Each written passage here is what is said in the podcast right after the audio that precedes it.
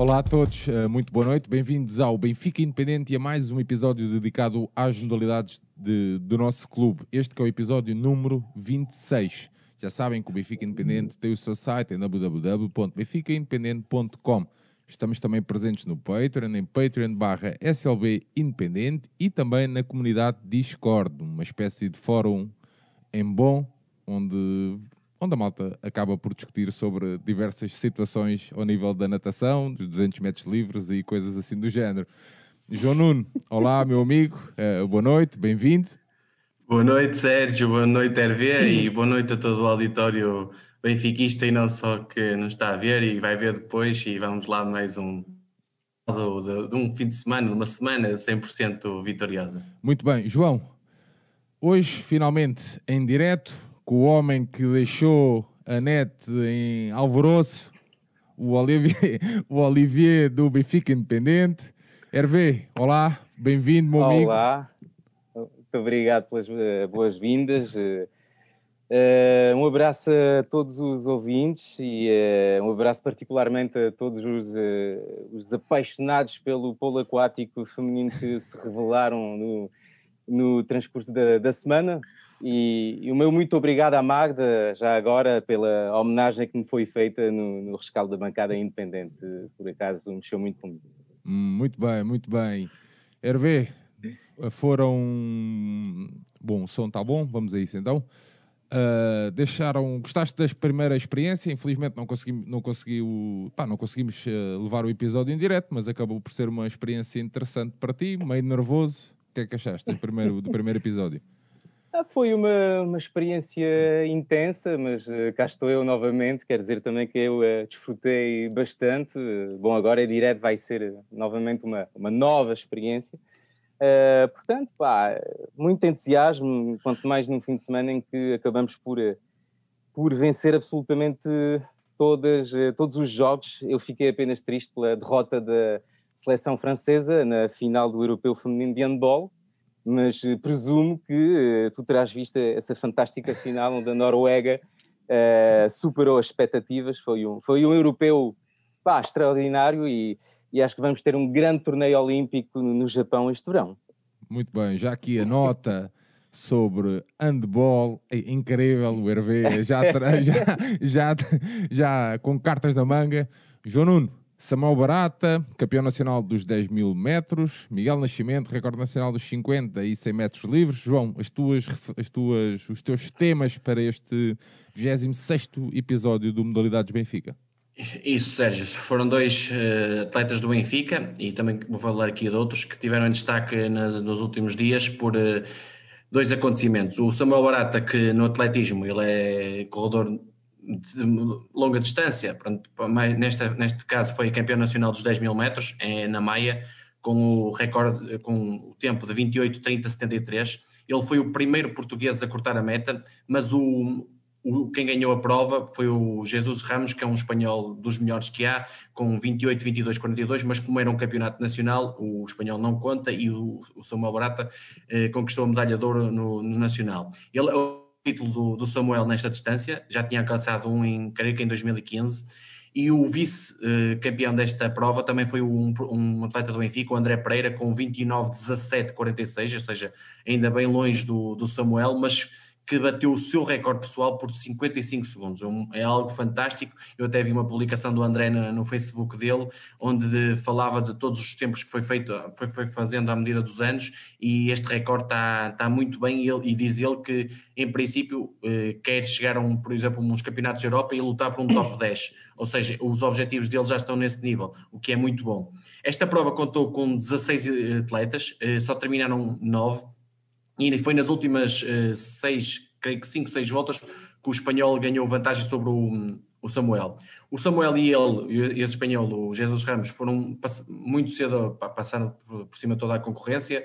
Foi uma prova relativamente fácil para o Samuel, porque hoje em dia é um, é o melhor corredor dos 10 mil metros em Portugal. Só que foi uma prova que não deu para muito, muito tempo, porque, muito bons tempos, porque foi realizada com muito frio, ah, mesmo sendo às 3 horas da tarde, numa sexta-feira, sem público, uma prova de 10 mil metros, é, é muito chato, mas pronto, é, prevalece o título de campeão nacional do Samuel e daqui os meus parabéns a ele. E sendo que aqui um, nesta prova aconteceu uma coisa pronto, à portuguesa, à Tuga, infelizmente. Na prova feminina houve uma luta titânica entre a Carla Salomé Rocha e a, e a, a Sara Moreira, com a Carla Salomé a ganhar a vantagem nas últimas voltas, até acabou creio, com 14, 15 segundos de avanço sobre, sobre a Sara, e ambas mesmo bastante longe, lá está, com uma prova com fracas condições para isso, longe dos recordes pessoais. Sendo que, depois de, depois de acabar, a Carla Salomé foi desclassificada, ainda não foi homologada essa desclassificação. E porquê? Perguntas tu, Sérgio. Por utilização irregular das sapatilhas. O que é isso? Com a altura da meia sola de 40 milímetros superior à regra que só permite 25. Pá, em provas superiores a 800 metros. E eu acho isto inacreditável. Eh, pá, ou é um erro grave da, da Carla ou esta regra aqui é um bocado estranha. Mas isto, infelizmente, só acontece em Portugal. Eu acho que, pelo que já percebi, se calhar uh, não vai ser homologado e vão dar o título à Carla, que uh, justamente uh, ganhou a prova. Por isso, fica mais um registro de um acontecimento que não devia existir em Portugal e que que já por si tem poucos participantes. Hoje em dia Portugal aposta cada vez mais, menos no meio fundo, mais nas provas de, de saltos e corridas, onde tem conquistado mais medalhas e melhores, e melhores resultados. E pronto, é uma mancha nesta prova. Sendo que nesta prova também aconteceu uma, uma, uma, uma prova extra, passando pelo Leonardo, de 5 mil metros, onde o Edson Barros, o atleta do Benfica, ganhou com 14,34,96. E pronto, e sobre esta prova do Campeonato Nacional de 10 mil metros, eh, é, é isto que temos a, a, falar. Sobre a questão da natação, o Miguel Nascimento. Só, só, só dizer aqui, um, ehm, eu acho que ela foi mesmo desclassificada. Foi, foi, Hervé, mas, mas ainda não foi homologado esse registro. Okay. Eu, vi, eu vi hoje a Federação emitiu um comunicado a dizer que ainda não está homologado, por isso é que eu acho que não vai acabar, vai acabar por eh, não desclassificar a, desclassi a desclassificação, mas pronto, é, uma, é cenas, à cenas à portuguesa inacreditáveis que não trazem nada de bom ao desporto e ao atletismo em, em particular.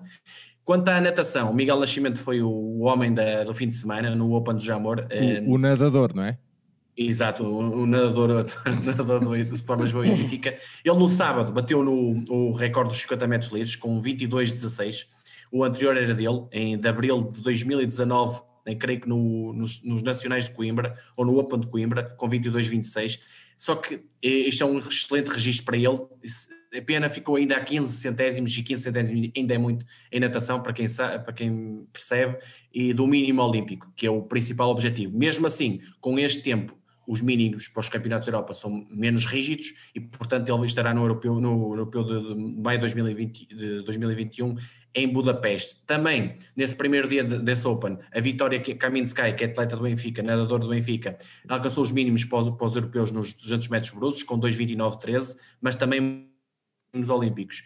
Também outro nosso atleta, nos 200 mariposa, com 2,0056, o Tiago Cordeiro, ficou perto dos mínimos, mas os europeus.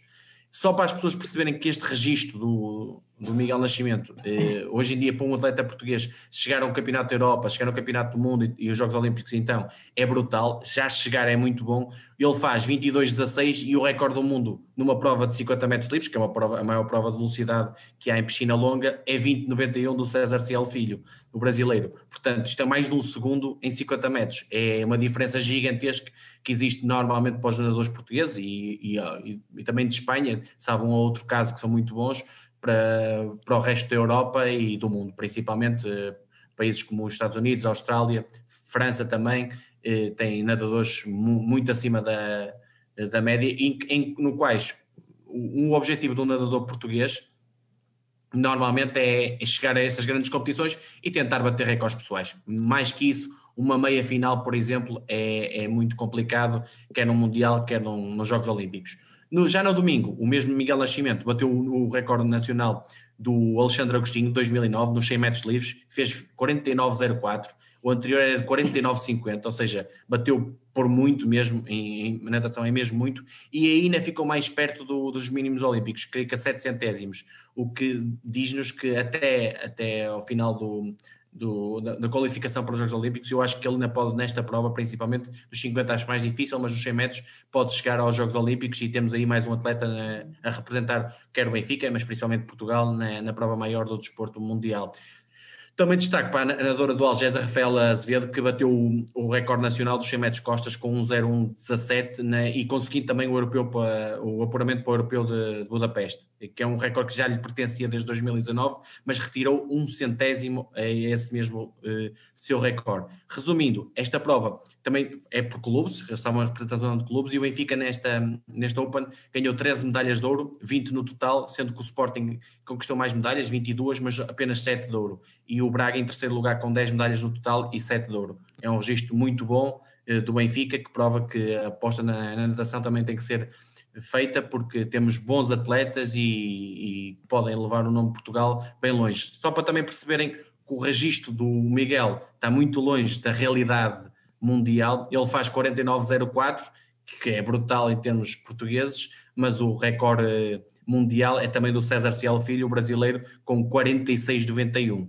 Uh, imaginem só mais de dois segundos em 100 metros livres. É, é brutal, mas pronto. É, daqui os meus parabéns ao Miguel por estes registros e, e, e, toda a ajuda possível, toda a vontade para chegar aos Jogos Olímpicos, quer numa, quer noutra prova. Muito bem. João, enquanto respiras, uh, e para o Hervé não sair daqui sem uma resposta, a Noruega sagrou-se hoje, hoje não, sagrou-se campeã. Não, não, europeia de handball feminino pela oitava vez, ao vencer na final por 22-20 a França, que detinha o troféu e chegou a recuperar, inclusive, de uma desvantagem de 4 gols no segundo tempo, na segunda parte. Certo.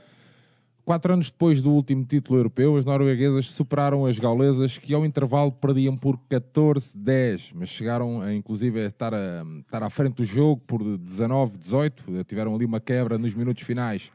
A francesa Pauletta Fopa, com 5 gols, foi a melhor marcadora do jogo. Um, a Noruega, que já vinha de 98, 2004, 2006, 2008, 2010, 2014 e 2016, já tinham ganho. Uh, ainda referir que no encontro da atribuição da medalha de bronze, a Croácia venceu a anfitriã Dinamarca por 25 a 19. Hervé. Anfitriã que não devia ser, devia ser a Noruega, mas pronto, são outras coisas. Ah, não, devia, não, devia ser eh, Dinam, um, era Dinamarca e Suécia, só que a Suécia. Noruega, Noruega, Noruega é a primeira que não quis. Ah, ok. Ok, certo. Hervé, relativamente a este hum, europeu, queres fazer mais alguma referência ou só referir mesmo uh, que perdeste a final? não, dizer por acaso que foi uma, uma final de altíssimo nível entre as duas eh, seleções favoritas, também aí no meio de, desse lote de, de equipas favoritas estava também inserida a Rússia, uh, que é campeã olímpica em título, mas que abordou esta esta prova com três jogadoras a menos, uh, entre as quais, pá, peço desculpa pela pronúncia porque está-me a escapar, é Ana Virraeva, que é a estrela do, do handball mundial e particularmente dessa seleção russa, uma fabulosa lateral. Enfim, Uh, dizer efetivamente que uh, a França mais uma vez quebrou contra a, contra a Noruega, uma Noruega muito potente, mas que fez uma primeira parte fabulosa, principalmente graças à sua guarda-redes uh, Solberg, que foi, foi, foi terrível, porque a Paulina Fopa, precisamente a pivô francesa, fez um, o início de jogo absolutamente espetacular e ficou totalmente apagada e com ela as restantes jogadoras, entre as quais, por exemplo, a Estelle Nzeminko, que foi a, MVP do conjunto do torneio, e, uh, e, mas o que aconteceu depois no intervalo é que a 14-10 no intervalo, salvo erro, com, acho que é o que disseste, uhum. uh, houve uma troca de guarda-redes uh, na seleção francesa. Uh, Amandine Leno, que é a titular, deixou o lugar para Cléopatre Darleux, que começou por, por, sofrer um gol, houve 15-10, e daí pá, a Noruega já não marcou mais. E ficaram a, a Christian Stade, toda, todas aquelas jogadoras que têm a Noruega, que são super potentes, ficaram mesmo sem, sem conseguir marcar gols durante certo tempo. Uh, esse esforço, afinal, que levou a França a superar-se com 19-18, uh, levou a França a quebrar totalmente fisicamente e, e novamente a Solberg foi quem garantiu a, a vitória final à, à, à, Noruega. Portanto, foi um, um grande torneio marcado uh, por uh, duas surpresas. Uh, a anfitriã Dinamarca, que não se esperava tal nível, está a regressar aos seus àquilo que são os seus pergaminhos historicamente. Uh, mas a grande, grande surpresa foi mesmo a Croácia. Pode Croácia. parecer um bocado estranho a gente mencionar a Croácia como uma surpresa num torneio de handball, só que a Croácia é mesmo referência no masculino e não tanto no feminino.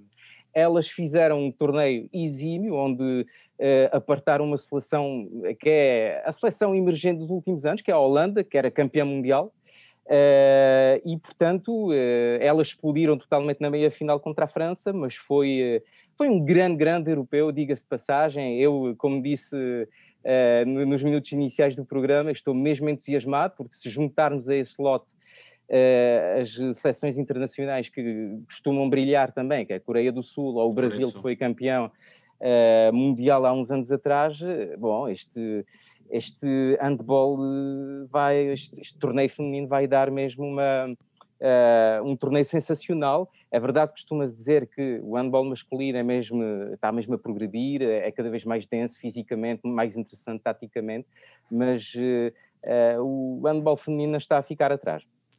E pá, tudo isto sem apontamentos, porque. Era mesmo isso que eu ia dizer. Isto tudo sem apontamentos uma partida que, nós, que eu preguei aqui ao RV.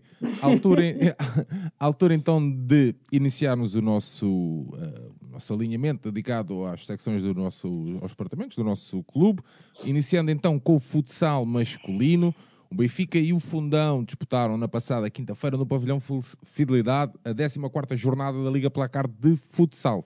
Num jogo intenso, o Benfica acabou por ganhar por 5 a 2. Uh, neste jogo, o Benfica, o vice-líder, com 37 pontos, e o Fundão, com, em, que vinha uh, no quarto lugar, com 24 pontos. Fundão que vem realizar uma prova muito consistente. O B5 inicial do Benfica, Roncaglio, Afonso Jesus, Rubinho, Fábio Cecílio e Taebi.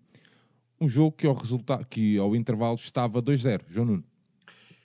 Isso tudo, Sérgio. Um, só para te eh, enquadrar aqui, o Fundão chegava à luz com, eh, no, como disseste bem, no quarto lugar, com sete vitórias, três empates e três derrotas. É daquelas equipas, na minha opinião, que ao longo dos tempos vem, vem batido mais o pé aos grandes. Eh, já ganhou o Benfica várias vezes, até com o Joel do lado lá, e mesmo o Sporting tem criado muitas dificuldades. Eles tinham quatro vitórias quase consecutivas, creio que bateram o São Joanense, o Azeméis, o Braga e o Brunhosa, empataram com o Viseu Elétrico, ou seja, ali seis jogos sem perder, mas na última, antes da jornada com o Benfica, tinham perdido em casa um, resultado muito surpreendente com o Candoso, que até vem a fazer uma, uma prova boa, mas, mas o Fundão é claramente melhor e perderam por, por 5-4. Eles também tiveram aqui dois ou três registros de, estranhos, ou seja, demasiado eh, derrotas demasiado negativas, que levaram 8 do 8-1 do Modix e 8-2 do Sporting, mesmo assim o 8-2 do Sporting é demasiado mau para a qualidade que o Fundão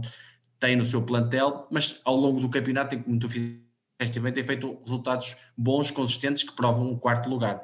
Apesar de tudo isso, e eu, daquilo que tinha visto do Fundão, é uma equipa dentro do mesmo jogo muito irregular. Portanto, o Benfica partia favorito para este jogo, mas é um daqueles jogos em que tu não tens margem de erro, ou seja, tu para chegares ao, derby da segunda volta, para chegar ao primeiro lugar da fase regular, tens que ganhar os jogos todos.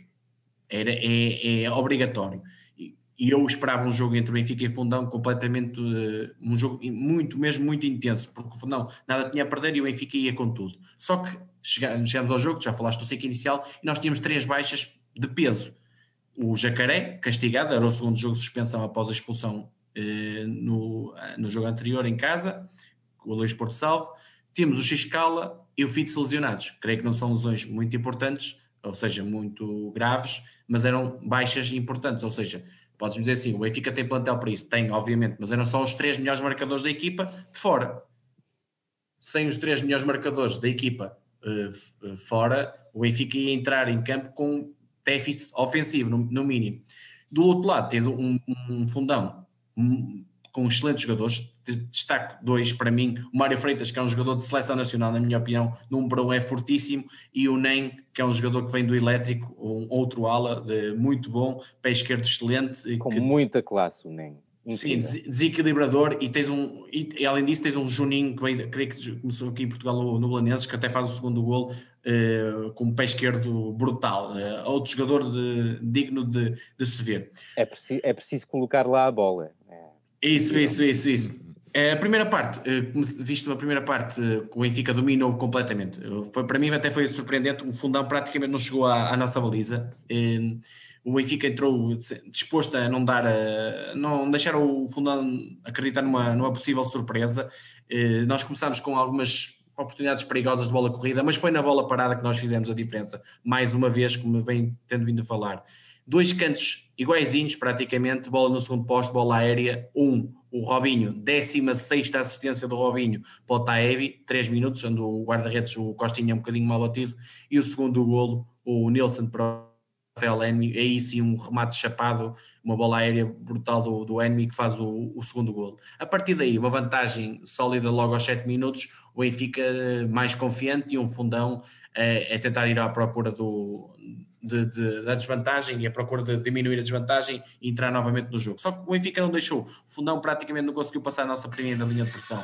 Foi um, um fundão muito curto em termos de, na primeira parte, muito curto de ideias, até o treinador o, eh, falou no final, e o Benfica dominou completamente, criou, foi criando outras oportunidades, até o Emi mandou uma bola ao poste na, também quase o 3-0 numa jogada coletiva muito boa de peito para o poste e até através de, de, de, de do 5 para 4 ofensivo do Benfica com o Diego uh, criámos várias uh, oportunidades mas não concretizamos. Portanto chegámos ao, ao 2-0 no marcador uh, normal, justo perante aquilo que se tinha passado até um resultado maior não era nenhuma surpresa. A segunda parte o Fundão entrou até forte criou duas ocasiões, coisa que não tinha feito na primeira parte fez mais num minuto na, primeira, na segunda parte do que na, em toda a, a, primeira parte, e o Benfica de pronto reagiu, eh, criou logo dois, três ocasiões, e numa delas surge mais um gol de bola parada, que é um, uma bola típica do Benfica, já aconteceu várias vezes, até com o Jacaré em duas, duas ou três ocasiões, o Arthur que me bate muito forte, bate bola no segundo posto, jogada típica de futsal,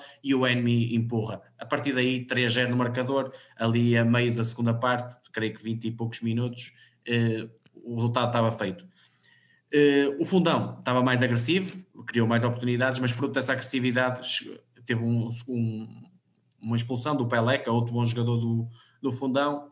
A partir desse momento, o Benfica em superioridade numérica. E aí surgiu o momento mais negativo do jogo. O Benfica um golo em inferioridade numérica, coisa que tu dizes assim, 3 para 4, ou 4 para 3 favorável ao Benfica, como é que se sofre um golo? Pá, uma distração completa, creio que o Tiago Brito, numa bola parada numa lateral do Benfica, no, no campo defensivo, que o Tiago Brito eh, fica ali meio parado e deixa um jogador do lado contrário, o Meira, o fixo do, do fundão, aparecer sozinho, o jogador do, do fundão passa-lhe a bola e ele faz o 3 a 1 com menos 1 e o jogo ali ficou um bocadinho tremido. Só que o Benfica prontamente respondeu no, no 4 para 3, aí fez bem, o Tiago Brito acabou por finalizar bem uma, uma jogada normal num 4 para 3, que é muito mais favorável que um 5 para 4.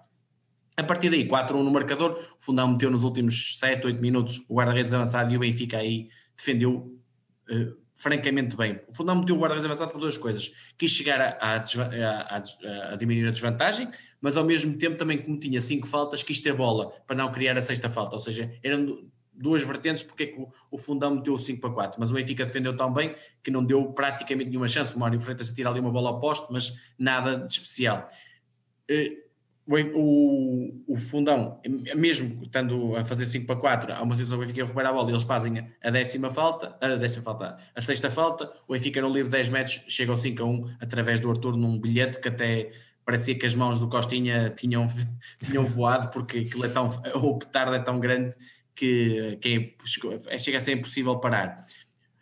Se bem que logo a seguir, na resposta, o, o Diego tem um daqueles momentos já Diego Roncalho, que está no, no melhor e no pior, tem uma paragem de, de cerebral, entrega a bola ao Juninho no 5 para 4 que o Benfica quis fazer para controlar o jogo. O Juninho com a baliza aberta, faz um chapéu fabuloso, que a bola entra direitinha e faz um 5 a 2, que acaba por ser até justo os dois golos da parte do fundão. Até ao final, o Benfica controlou muito bem o jogo, sendo que até nos últimos 2, 3 minutos foi perfeito, porque teve bola e o fundão só cheirou, e portanto foi uma vitória muito consistente, sem margem para dúvidas, perante uma equipa que só apareceu na segunda parte. Eh, o resultado, na minha opinião, até podia ser um bocadinho mais dilatado, um 6-2, 7-2, se calhar ajustava-se mais àquilo que se viu em campo. E para mim o MVP é o Rafael N. Muito bem, Hervé, como é que viste este jogo?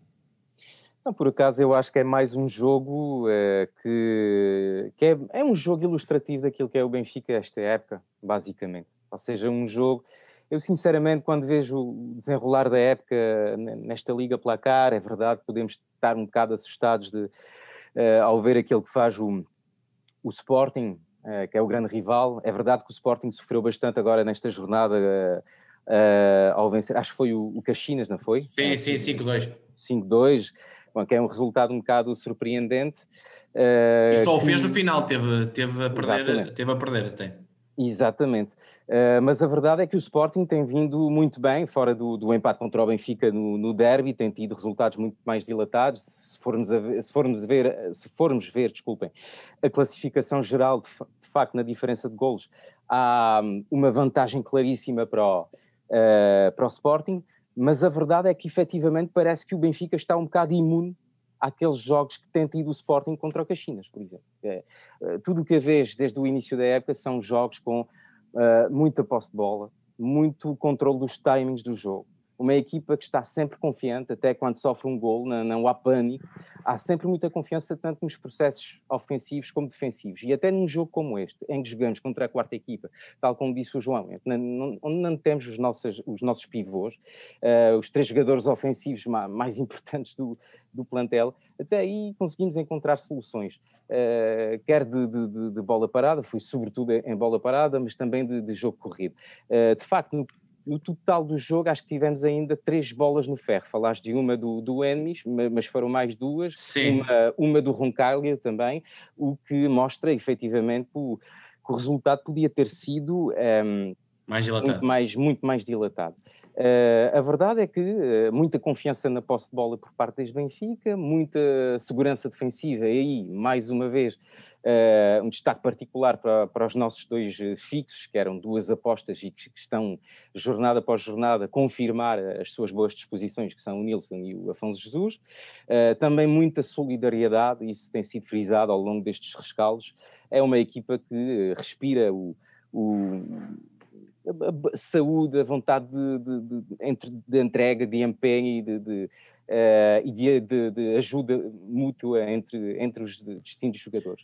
E, sabes o que é que eu fico contente? Eh, é o Benfica sofrer dois gols e ficar um, ehm, lixado, entre aspas, por, entre aspas, uh, para se perceber, com os dois gols sofridos, ou seja, ganha 5-2, mas eu, eu, tenho a certeza que no, no treino a seguir a equipa está chateada com ela própria por ter sofrido dois golos, se bem que foram dois erros individuais, é óbvio, não foram fruto da dinâmica coletiva, mas esses dois erros eh, vão, vão, ser trabalhados e vão tentar impedir, porque não chega a ganhar, tem que ser ganhar e tentar não sofrer golos. Lá está, os objetivos intermédios que se colocam dentro de um próprio jogo, sabendo que a diferença coletiva e individual do Benfica e do Sporting para as restantes equipas é muito grande e o mais normal é ir ganhando. João, deixa-me só, Hervé, deixa-me só Sim. trazer aqui uma pergunta do chat, do Carlos Esteves, diretamente para ti, Hervé.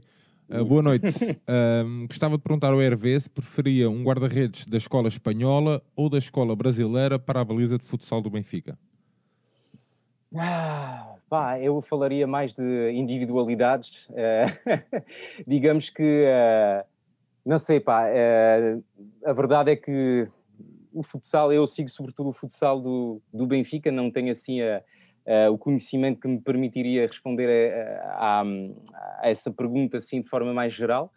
O que eu posso dizer é que, pá, a verdade é que eu, quando vejo um jogo como aquele que acabamos de ver contra o Fundão, Uh, a sensação que eu tenho é que defensivamente uh, um dos elos mais fracos, e tem sido o até contra o, contra, o, contra o Sporting também, um dos elos mais fracos defensivamente é o Roncaglia.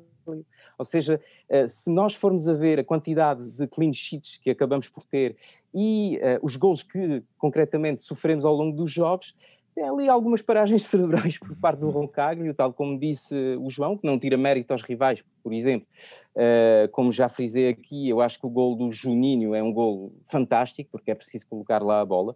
E o Roncaglia, a verdade, está a custar assim muitos, muitos golinhos ao longo de uma época. Bom, a consistência defensiva, pelo geral, do Benfica tem tem prevalecido até agora. Esperemos que nos jogos decisivos isso não, uh, sim, decisivos isso não nos custa mais.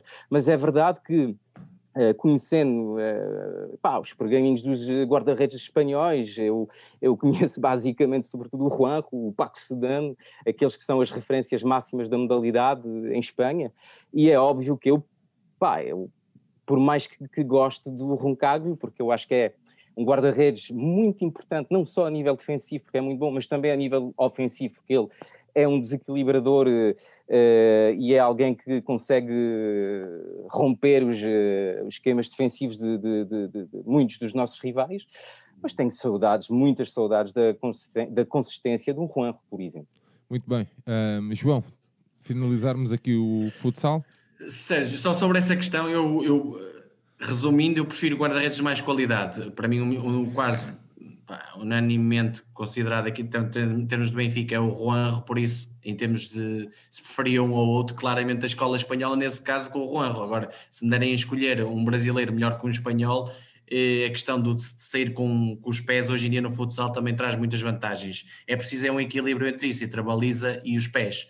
Eh, se conseguires ter as duas coisas, melhor ainda, óbvio. Agora, preferível sempre ter mais baliza do que pés, na minha opinião, e por isso aí, ou obviamente o Juan deixa muita saudade, mas é preciso também ter, perceber que o Juan é um jogador, é um dos guarda-redes mais caros do mundo, portanto não é, eu acredito que o Benfica o queira, precisa é todas as vontades e, se unirem para termos o Juan, por exemplo, de, de volta um dia ao Benfica, mas pronto, isso aí pegando nesse tema. Agora, sobre a jornada, Sérgio, só aqui dois destaquezinhos. O Futsal Azemães que foi ganhar ao Elétrico, que é um resultado surpreendente dado o grande campeonato que tem feito o Elétrico, mas o Futsal Azemães está numa, numa subida de forma brutal, eh, já, já vai com um décimo primeiro ali do, do nono, oitavo lugar, eh, quem sabe a lutar por um lugar nos playoffs, vamos ver agora na, na segunda volta do campeonato, e o destaque negativo vai para a Quinta dos Lombos, que eu esperava estar ali mais acima no quarto, quinto lugar, e está um bocadinho aquém, com, com resultados uh, surpreendentes, tendo esta derrota agora,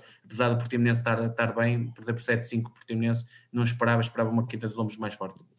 Muito bem. Um, saltamos então para. O, olha, antes de saltarmos, o Alexandre Gaspar. Uh, boa noite, Alexandre. João Hervé, uma amarela serve? Uma amarela serve, apesar de uma amarela já ter uma idade muito muito para além do, do aconselhável, mas eh, se viesse para aqui fazer um aninho eu não ficava chateado. muito Concordo. bem. Concordo, Zerbe, muito bem. Saltamos então. Uh... Ah, desculpa, ou seja, o próximo jogo da equipa de futsal é dia 3 de janeiro, agora só no novo, novo ano. A deslocação a Braga para fechar a primeira volta do campeonato está marcado para as 17 horas, mas uh, pronto, depois com transmissões televisivas não sei se irá mudar este, este horário. Muito bem. Uh, Hervé, alguma nota sobre o futsal ou podemos avançar para o basquete? Não, por acaso é. Eu acho que estamos num numa excelente fase desde o arranque da época. Vamos ter agora o mês de, de janeiro particularmente carregado, porque vamos entrar numa, numa Liga dos Campeões uh, na Suíça, acho, contra a sim, Minerva. Minerva uh, que, bom, uma Liga dos Campeões uh, que tem o paradoxo de ser um formato Covid, adaptado à, condi às condições atuais, mas que para mim é um formato muito mais uh, animador, entusiasmante, porque vai, vai ser um mata-mata em, em, cada eliminatória para chegar a um Final Eight. Uh, portanto, começa aqui a caminhada europeia do, do, Benfica, para a qual eu tenho muitas uh, expectativas. Uh, sinceramente, eu acho que podemos fazer aqui um brilharete este ano. E depois vai haver, salvo erro, a Taça da Liga, fim Sim. de janeiro, com um reencontro programado já com, com, com o Sporting, que vai ser o, o rival eterno contra o qual vamos eh, decidir a, a maioria dos títulos, portanto, portanto vamos lá ver o que é que acontece, mas eu estou, pá, estou muito confiante, tenho uma, uh, tenho uma pica do caraças quando eu uh, não sempre tenho muito entusiasmo a ver futsal, aliás, como eu disse, o futsal nem sequer era de, das minhas modalidades preferidas, uh, mas há dois anos atrás, quando estava cá o Tolra, eu gostei muito de ver eh, futsal, uh, o futsal do Benfica e este ano não, não perdi um jogo. Portanto, diz tudo de, daquilo que, que, esta equipa gera em mim. Muito bem. Um, saltamos então para o basquete. Um, Benfica e Oliveirense enfrentaram-se na passada sexta-feira no pavilhão Fidelidade, na 11 jornada da Liga Placar. A vitória do Benfica por 90-74. O 5 inicial, o Eric Coleman, Tweety Carter, Arnett Alman, Betinho Gomes e José Silva. De referir que no primeiro quarto, 23-15, no segundo, 41-33, no terceiro, 68-56, e o jogo a terminar então, como já disse, 90-74. Betinho fez 18 pontos, Fábio Lima 17, Coleman 14, Rafael Lisboa 13. Um, João Nuno, 90... Não te enganaste, Fábio Lima 17? Espera aí, desculpa. Não. Não? Ok. Pronto, Sérgio, eh, sobre este jogo. Fábio Lima. Pois, 90 74. É mau, é mau, queres ver? Pois, eh, não jogou contra o Sport, teve 0 minutos. Mas já lá vamos, já lá vamos.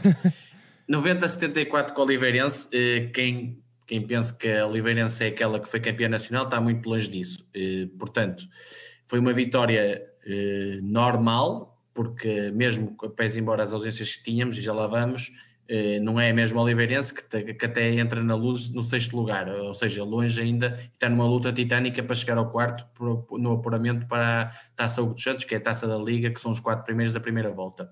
O Benfica está em terceiro lugar, com oito vitórias e duas derrotas. O Porto e o Sporting continuam eh, a limpeza total, eh, com 100 derrotas, e mesmo o Porto sem Landis continua a limpar tudo e todos. E o Sporting na, na mesma dinâmica de sempre e vão se encontrar agora no jogo, eh, creio que é dia 29 de dezembro, às 7 horas, que, que é o jogo que vai decidir o líder. Eh, porque ficou adiado devido ao Covid na altura do Porto. O ciclo inicial tu já falaste, nós temos algumas ausências e essas ausências é que temos que abordar, que é o, o mais Barroso continua lesionado, pronto, tem uma lesão de longa duração, deve, creio que está na última fase da recuperação, e tínhamos o Caleb Walker e o Scott Lindsay, que foram anunciados eh, antes do jogo que estavam de saída do clube. E se bem te lembras, eu aqui, a semana passada, disse depois da derrota com o Sporting, que o mais previsível era mudar de jogadores, já que o treinador não se ia mudar, e o mais previsível é tirar mercadoria e pôr mais mercadoria. E com todo o respeito pelos jogadores, mas é assim que se trabalha no basquetebol do Benfica. Pronto, e assim aconteceu.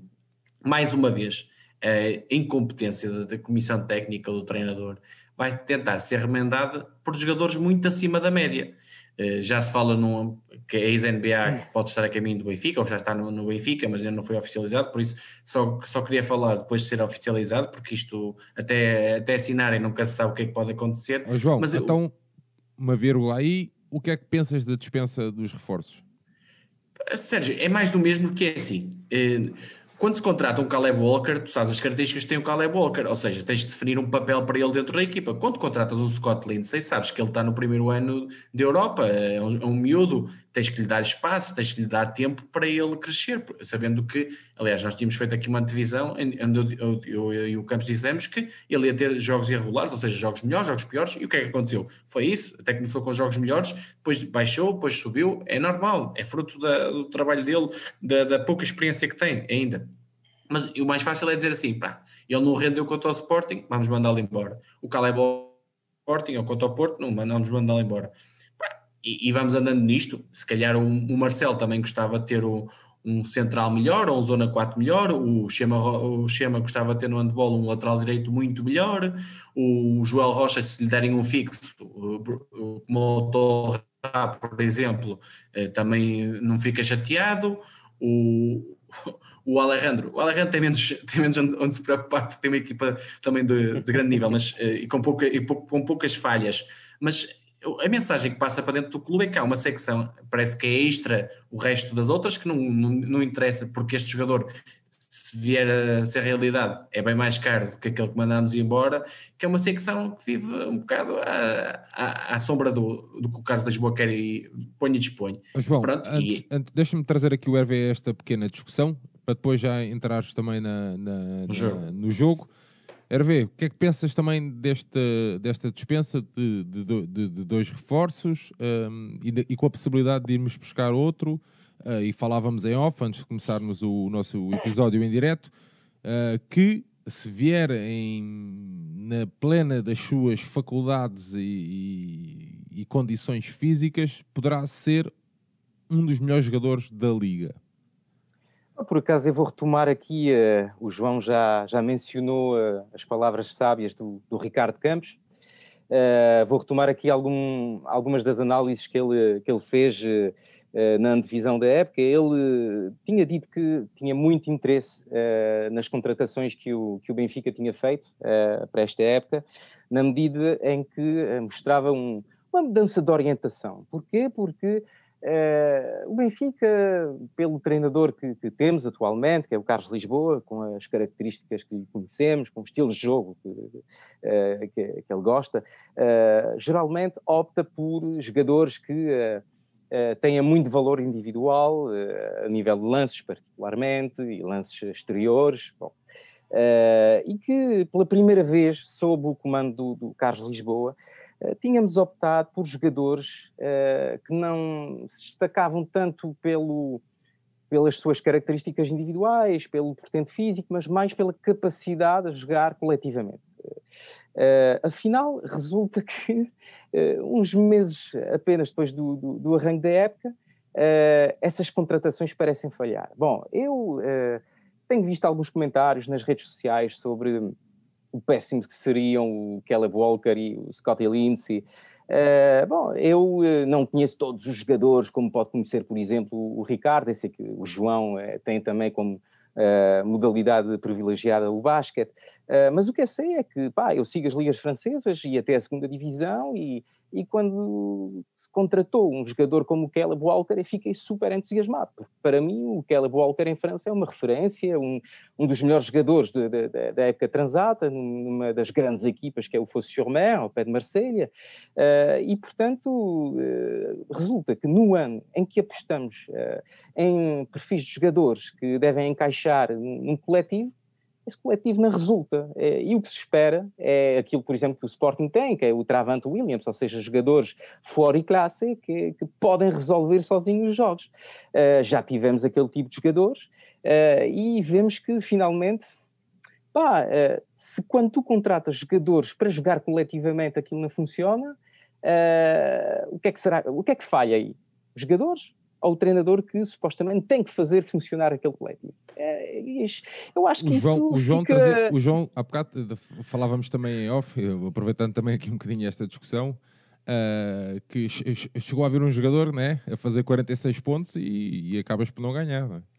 É, o Declan Cook, claramente. mas, é, mas é que, novamente, quando tu apostas uh, pelo jogador que, que, se tem falado agora nas últimas 24 horas para chegar no, no Benfica, a ideia é que é ter um, aí um, um já não é um coletivo de jogadores de basquetebol, mas um coletivo de pistoleiros que estão uh, dispostos a, a, terem estatísticas individuais uh, tremendas que permitam ao, ao, Benfica, ao Benfica estar à frente no marcador. É, é, isso. É, isso. é, ver, é encobrir a incompetência de um treinador ah, com isso. jogadores acima da média. É meter, é meter um Kevin Durant a jogar no Benfica e pronto, e vai ganhando os títulos e o treinador passa a ser o maior porque os vai ganhando, sabendo que não é nada ou muito pouco por mérito dele que tu chegas lá e vamos vivendo assim. Eh, eu acho que não é este o modo tem que ser trabalhado no Benfica e pegando no que estavas a dizer, que o Campos também disse e nós, nós falamos na divisão, que isto era uma equipa parecia trabalhada mais para o coletivo e menos para o jogador individual, o one man show, mas quando se pegas em, em cinco jogadores coletivos e, e nós falamos na altura, metes com um treinador, o treinador tem que trabalhar esse coletivo se não existe coletivo, esses jogadores não vão sobressair, sobressair. E o que é que fazem? Fazem como o Caleb Walker percebeu aqui em Portugal, que é, vou trabalhar para os meus pontos para o meu próximo contrato. Vou fazer 10 pontos por, por período, vou tentar ali fazer 20 pontos no final, 20 pontos, 5, 6 ressaltos e tenho o próximo contrato à, à minha medida, sabendo que aqui não existe coletivo e cada um pensa por si. E é, isto, é muito isto que se olha para o basquetebol do Benfica. Infelizmente é assim e vai continuar assim enquanto for comandado por uh, Sr. Carlos Lisboa. João, jogo. Tal e qual. Quanto ao jogo, Sérgio, Sérgio, quanto ao jogo, um, falei nestas ausências do Benfica, mas também mas no, na Oliveirense existiram três, três não, duas ausências, mais uma, um jogador que saiu, que foi o Feliciano Neto, foi a estreia de um jogador Shaquille Clear, Clear eh, que é um posto das Bahamas, não é o Shaquille O'Neal, é nem lá perto, só tem o nome de Parecenças. Tu, tu, mas tá... tu também Parecenças tens, mas diz, diz. Está bem, está bem. Também tinha, e, e, também eh, ficaram de fora dos jogadores por lesão. O Thomas Atai, que é o 4, que já foi campeão na, na Oliveirense, que é um jogador eh, importante, e o João Balseiro, que é o melhor atirador deles. E ausências que na Oliveirense pesam muito mais do que as nossas, que temos um plantel muito melhor do que o da Oliveirense. Como já te disse, a Oliveirense entrava no, no Fidelidade no sexto lugar, seis vitórias e três derrotas Apesar disso, é o atual campeão nacional, porque não houve campeão na época passada, continua a ser campeão. Exatamente, eh, mas já sobram muito poucos elementos dessa equipa, principalmente os fundamentais, ou seja, já não, como disse, não é mesmo a Oliveirense. Eles vinham de, de ganhar ao, ao, Barreirense em casa nos últimos quatro jogos, ou seja, tinham perdido em Guimarães, no Dragão por 20 e tal, e em casa com a Lusitânia, uma derrota surpreendente. Lutavam pelo tal acesso à taça da Liga e o Benfica também, porque o Benfica chegou ali a tremer, porque o Imortal está apenas também com duas derrotas, creio. Portanto, há ali uma luta titânica do terceiro, quinto, o quarto, quinto e o sexto classificado e o Benfica tinha ali um jogo importante, porque se perdesse podia entrar ali, podia ficar para trás nessa luta da, pelo acesso à taça da Liga. O Benfica vinha na tal ressaca da derrota do João, do, do João Rocha, perdeu dois americanos eh, e já perdeu os dois confrontos com os rivais eh, diretos.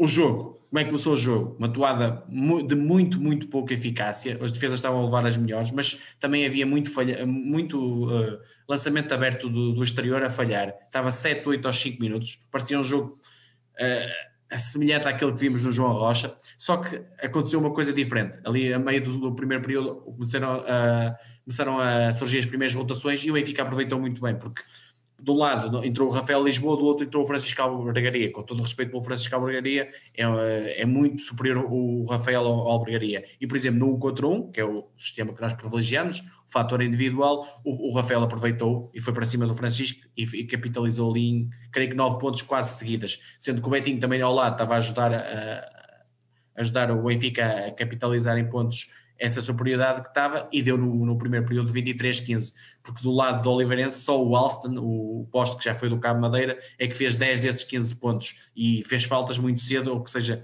ficou ali condicionado no seu jogo. No segundo o, uh, parcial, 10 minutos, o Benfica tentou fugir, mais uma vez entramos naquela dinâmica, o Benfica tenta fugir e o adversário aproxima. O Benfica não sabe capitalizar as vantagens na casa das denas. Normalmente é, é isto que acontece sempre. E o Oliveirense foi recuperando e levou o jogo completamente equilibrado para o intervalo. Creio que estava uma diferença de 8 pontos, se não me engano, 41, 33. 33 sim, sim. Sendo que nesse segundo, nesse segundo parcial é um empate, é igual. Exatamente, pronto. E o que é que é destaque nesse segundo período? A entrada de um jogador, e isso que quero falar, Fábio Lima, que acaba de fazer 8 pontos logo nesse período. E, e aqui eu não gosto, de ter não gosto de dizer assim, ah, eu tinha razão, mas é evidente, o Fábio Lima, o que é que estava a fazer no banco com 0 minutos contra o Sporting? É inacreditável. É que o Fábio Lima não é só bom no, no, no tiro exterior e em fazer pontos. O Fábio Lima é bom defensor, o Fábio Lima é bom ressaltador, o Fábio Lima é um bom jogador de equipa, é um jogador que tu tens que lançar pode estar um dia mau e aí tens que o tirar, óbvio. Pode haver jogadores melhores, há jogadores melhores. Agora, é um dos melhores jogadores portugueses. Quem dera ao Oliveirense ter um Fábio Lima. Perguntem ao Norberto se não queria o Fábio Lima. O Norberto trocava se calhar dois americanos dele, os dois, os dois extremos, o Matthews e o Mannings, por, pelo Fábio Lima, se calhar. E, é isto que e o Magalhães também. Ah, e uma, ui, então o Magalhães dava-lhe dava 10 de troca, dava, dava o banco todo de troca. Dava o banco todo, sem, sem dúvida. Por isso, para se perceber a dimensão disto, e é um jogador que não jogou contra o Sporting, é inacreditável. Pronto, para além do destaque de Fábio Lima, o Jalen Kay, que foi o, é o posto da equipa B, porque o Benfica tem americanos na equipa B, e já e destacar também a estreia neste jogo do Thomas Bolt, outro americano da equipa B, isto só, só os burgueses e aqueles que podem é que têm americanos na equipa B, logo só, já, já temos sete jogadores, ou seja, cinco americanos na A e dois na B, e o Jalen Kay fez, fez um excelente jogo e que nesse, primeiro, nesse segundo período até creio que fez seis, quatro ressaltos ali importantes para, para a manutenção da, da, da, da vantagem. Segunda parte, o Benfica entrou, acabou por entrar até forte, dois triplos quase seguida do, do Tweety Carter e parecia que estava a comandar o jogo, aumentar a vantagem, e o que aconteceu? Outra vez novamente o, Oliveirense baixava da dezena e colocava o jogo ali taco a taco nos últimos minutos ali do terceiro período, apareceu quem? Betinho. E o Betinho aparecendo, o Benfica joga logo melhor. E a vantagem aumentou logo para 68 ali na, no, no, nos derradeiros minutos do parcial, também com o Zé Silva a meter uma, um, umas tripletas que faltavam, e, e, foi muito por aí que o Benfica fez a diferença, foi o jogo exterior, onde a Oliveirense esteve muito fraca. Nos últimos 10 minutos, finalmente o Benfica matou o jogo, e com quem em destaque? Fábio Lima, três triplos mais uma vez o Fábio Lima, na minha opinião, só não é o homem do jogo porque existe um jogador chamado Betinho Gomes, mas de resto o Fábio Lima foi fundamental e chegámos à casa das, dos 20 pontos de diferença e a partir daí o jogo ficou decidido, sendo que os últimos 2, 3 minutos nós deixámos completamente de jogar, é uma coisa que falta esta equipa, instinto matador, ou seja, está a ganhar por 20, quer ganhar por 30, já falei isto inúmeras vezes aqui e acabou nos 16 pontos finais. Vitória justa da melhor equipa, estamos melhores no, no capítulo defensivo, isso estamos, não estamos muito melhores, o, o jogo Sporting foi um bocadinho a exceção, uh, melhorámos em algumas coisas, como a questão dos ressaltos, por exemplo, neste jogo, creio que até ganhamos a luta dos ressaltos, foi 41-38, mas de resto, no capítulo ofensivo, é mais do mesmo, é, é a inspiração individual a valer. Neste jogo foi o Fábio Lima, com 17 pontos, 5 ressaltos, foi o Betinho do costume, o relógio do costume, 18 pontos, 7 ressaltos, o Coleman, 14 pontos, 10 ressaltos, o Rafael Lisboa, 13 pontos, 8 assistências, o Jelen que aparecer com 8 pontos, 5 ressaltos, e pronto, é, é, um bocadinho mais do mesmo. No Oliveirense, destaque negativo, eles fizeram 6 triplos, mas creio que 2, 3 foram na fase final, portanto, tiro exterior foi abaixo, acabaram com 23% de tiro exterior, mas norme, foi, foi, aumentou por causa dos últimos triplos que já não contavam para nada, numa altura em que o jogo estava completamente decidido, portanto a, a porcentagem deles foi abaixo dos 20%, o que é horrível num jogo destes, não tem hipótese contra o Benfica assim, e os destaques vão para o Mannings, o, o, o extremo deles com 22 pontos e o posto, o Alson, com 13 pontos, 11 ressaltos, sendo que para mim eles têm o melhor base do campeonato português, apesar de tudo, chamado José Barbosa, que a brincar e num jogo em que não fez nada de especial, faz 8 pontos, 12 assistências, e aqui é que eu quero destacar que põe uma equipa a jogar, isto é que é um base, e acaba por fazer até 4 ressaltos. O novo reforço não me pareceu nada de especial, e pronto, é, foi uma, uma vitória justa, mas que apesar dos números não me convenceu nadinha. O Benfica tem muito, muito, muito para crescer. Esta equipa tem valor para muito mais. Hervé, foi uma vitória incontestável, mas que é que achaste aqui do jogo? Não, o pior, uh, eu acho que ouvindo uh, tudo aquilo que disse o João, uh, eu subscrevo completamente ao seu, à sua análise. o pior de tudo isto é pensar que talvez tenhamos visto o melhor jogo da época do Benfica até agora. Ou seja, não sei se estarás de, de acordo comigo, João, mas eu acho que Uh, foi Sim, a... o que diz muito da época do Benfica, exatamente. Diz muito da época do Benfica, porque precisamente só, só como, como tens dito, só disparamos no último quarto. Porque eu acho que a impressão geral que deu este jogo é que, uh, apesar de ter sido a melhor exibição da época, não deixou de ser uma exibição quanto baste, uh, tendo em conta a qualidade do plantel do Benfica, porque o Benfica também venceu uma Oliveirense que primeiro que sofreu uma, uma paragem relativamente longa no mês de novembro por causa de, por causa de, de casos de Covid na equipa, uh, que tinha também sofrido um, uma, uma, bela derrota contra o, contra o Futebol do Porto, ou seja, esse resultado contra a Oliveirense, apesar da Oliveirense ter o estatuto de bicampeão, é nada de outro mundo, porque é uma equipa, efetivamente, que tem tido que, que aguentar no seu plantel uh, muitíssimas mexidas de um ano para o outro, ou seja... E, uh, e não tem acertado nos americanos, que é fundamental. Tem, exatamente, ou seja, há dois anos atrás eles perderam aquela aquele triplete mágico que era o, o Travante, o Ellison e o Coleman, ainda por cima o Detei que regressou, mas acho que está, estava lesionado para Estava, estava, estava. Lá está, uma peça fundamental e, e, a peça para mim mais fundamental que não levou o Oliveirense Claramente. ainda a equilibrar mais o jogo é o Balseiro. O Oliveirense não. precisava muito de tiro exterior e não teve ninguém a, a, a, nos três pontos. E se termos em conta, portanto, também que uh, no ano passado surge uh, novamente pelo talento de, de, de, scouting da Oliveirense e particularmente do Norberto Alves, um, um, interior de grande qualidade que é o, que é o Fields, o Fields o ano passado, uh, o ano, este ano, neste, neste defeso, vai para, o, vai para o Sporting, ou seja, constantemente... Ganhou-nos a taça da Liga sozinho, quase. Sim, hum. e, e, também havia, uh, como é que se chamava também? O Norélia, que, que não era assim, sim, um jogador de grande sim. talento, mas que era muito esforçado e que acabou, acho que agora joga na Espanha. Ou seja, este plantel tem tido, desde há dois anos, constantes renovações, constantes rotações e, apesar de tudo, o Norberto Alves sempre se desenrasca e apesar do Covid consegue ter uma equipa relativamente decente, onde destaca-se ainda, bom, Travis Mannings fez um jogo uh, de, de, de, realçar, eu acho que o, que o, Alston, apesar das dificuldades que teve o Coleman, uh, frente ao Coleman, uh, lá fez um bom jogo também, mas fora daqueles jogadores, mais o Barbosa, pronto, o DO foi a, o DO é mais curso. fraca que se tem apresentado no pavilhão Fidelidade desde há quatro anos. E, portanto, isso explica muito também do, do bom jogo do, do Benfica, porque tudo aquilo que não podemos fazer, por exemplo, contra o Sporting, quer a nível interior, onde o Coleman, frente ao Alston, ou frente aos outros jogadores, o Clear, que uh, não apareceu praticamente nunca, o Coleman teve à vontade, e diga-se de passagem, fez, fez, um, fez um muito bom jogo, fez um duplo-duplo, 14 pontos, 10 ressaltos, acho eu, sim. Sim, sim. E, e o Rafa Lisboa, pois, como já tens dito, frente ao Albergaria, ele, fez, ele estava totalmente à vontade também para, para fazer, eh, para fazer Porque um... o Barbosa foi outra história. O Barbosa sim, já, já não conseguia entrar no cesto e lançar à vontade, que o Barbosa é, é outro nível. Mas, oh, oh Hervé, deixa-me só aqui dizer uma coisinha. O Fábio Lima só jogou os minutos que jogou, apesar de ter estado bem, porque não estavam lá o Scott Lindsay e o Caleb Walker. Quando regressarem, e o que vai acontecer se este norte-americano que se fala hoje para ir para o Benfica vier, confirmar, ele é, no, ele é, ele é posição 4, uhum. é, ou seja, o Betinho vai passar para 3 é mais um extremo e o Betinho joga sempre e tem que jogar sempre, que tem que jogar muitos minutos porque é o melhor jogador, é o, o sexto americano do Benfica, Claramente.